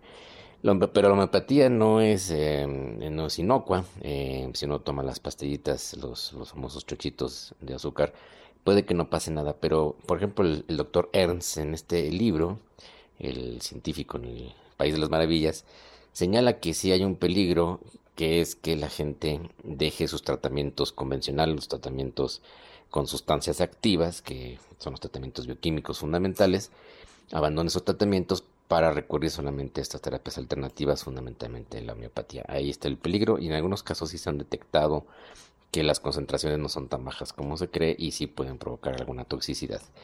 Eh, también eh, no hay que confundir que suele haber en los tratamientos eh, homeopáticos algunas sustancias activas como caléndula o árnica y son remedios de herbolaria que se han recuperado en la homeopatía. Ahí se habría una sustancia activa que a lo mejor sí puede ser efectiva en muchos en muchos casos. Pero bueno, la homeopatía sigue siendo un gran negocio en el mundo. Se calcula que solamente la empresa Borion, francesa, transnacional, eh, cotiza o vende más de 60 millones de, euros solamente en España al año. Y pues por todo el mundo sigue habiendo eh, consultorios, tratamientos, algunos sistemas públicos siguen manteniendo, eh, digamos, una, una visión em, intolerantes sobre la homeopatía. Eh, el médico Ernst, por cierto, tuvo, eh, se enfrentó en el Reino Unido a la oposición muy abierta del príncipe Carlos, que era muy simpatizante de la homeopatía y pugnaba porque se mantuviera en el sistema público de salud del Reino Unido. Actualmente hay una discusión muy importante en el Parlamento para eliminar todo tipo de, de tratamiento homeopático en el sistema inglés. Y, bueno, hoy por hoy, pues eh, según las evidencias de la química, la bioquímica y la física contemporánea, pues este sistema de dilución infinitesimal de la homeopatía no puede curar nada. Y eh, lo que sucede es que entonces hay que concluir que recetar tratamientos homeopáticos, recurrir a la homeopatía, está basado en creencias, no en, en, hechos comprobados, y los médicos que están haciendo esto pues no están tratando éticamente a sus pacientes y no están recomendándoles una, una terapia verdadera. Bueno, espero que sea un tema que se discuta más, que sea polémico, porque en México pues todavía hay una gran popularidad de la homeopatía, mucha gente cree en ella y pues eh, ya no es un asunto solamente de creencias, sino de evidencias científicas. Les mando un gran abrazo y nos escuchamos en la próxima ocasión. Hasta luego.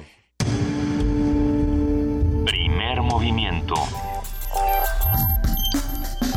Donde la raza habla. 9 de la mañana con 56 minutos. Queremos agradecerle profundamente a nuestro querido amigo Jorge Linares eh, por, esta, por esta participación que nos comparte semana a semana. Y yo quiero mandarle un abrazo a tu papá que es su cumpleaños. Ah, sí, es el cumpleaños de mi papá. Feliz cumpleaños y por eso le vamos a dedicar eh, a mi papá esta nota sobre el petróleo que nos han preparado. Nuestra compañera Cindy Pérez Ramírez habla sobre el petróleo al alza. Precios al alza. Disfrútala, pa. Tras cuatro semanas de optimismo en la cotización internacional del petróleo, marcadas por las estimaciones de la Agencia Internacional de Energía, cuyos directivos afirmaron que los recortes en los suministros de Irak, Nigeria y Emiratos Árabes Unidos, además de la reducción de la oferta fuera de la OPEP, contribuirían significativamente al repunte del precio, el mercado volvió a la inestabilidad este inicio de semana al caer 3%. La mezcla nacional no fue ajena y cerró en 30.28 dólares por barril, 3.3% menos que la semana anterior. Ante ello, Radio UNAM habló con el doctor José Luis Martínez Marca, profesor de la Facultad de Estudios Superiores Aragón. Afecta la entrada de, Irán, incluso también este, todo lo que es este, Siria, ha aumentado la oferta y esto pues, definitivamente este, en términos de, de- del establecimiento de los internacionales del, petróleo, pues no ayuda en nada, ¿no?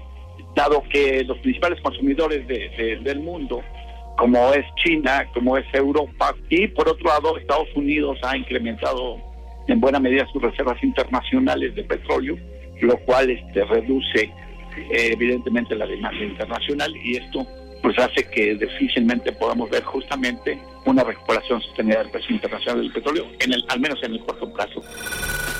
Pese a la incertidumbre, estimó que la expectativa para el crudo nacional es positiva y prevé que haya una ligera recuperación de al menos 10 dólares por barril a finales del año. O sea, no va a ser una subida tan expectativa, pero más o menos lo pone en línea en un nivel cercano a los 35, 37 dólares, que es un nivel mucho mejor que el que tenemos actualmente. Yo esperaría que eh, posteriormente con las nuevas inversiones y, y- y la participación de la inversión extranjera dentro de la explotación de petróleo tienda a mejorar al menos el panorama de mayor competitividad y productividad del petróleo en México. Las naciones dentro y fuera de la OPEP se reunirán a mediados de abril en Doha, Qatar, con el fin de discutir un plan para congelar los niveles de producción en la búsqueda de apuntalar precios. Para Radio UNAM, Cindy Pérez Ramírez. Y ya nos vamos. Eh, Gracias a todos los que hicieron posible Primer Movimiento todos los días que lo hacen posible. Muchas gracias, querida Juana Inés de esa. Muchas gracias, Benito Taibo, Luisa Iglesias. Nos escuchamos mañana. Gracias, querida Juana Inés. Gracias, querido Benito. Nos despedimos. Esto fue Primer Movimiento. El mundo desde la universidad.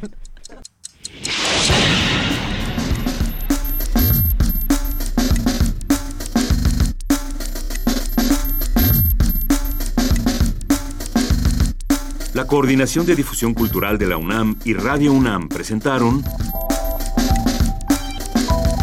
Primer Movimiento. El mundo desde la universidad.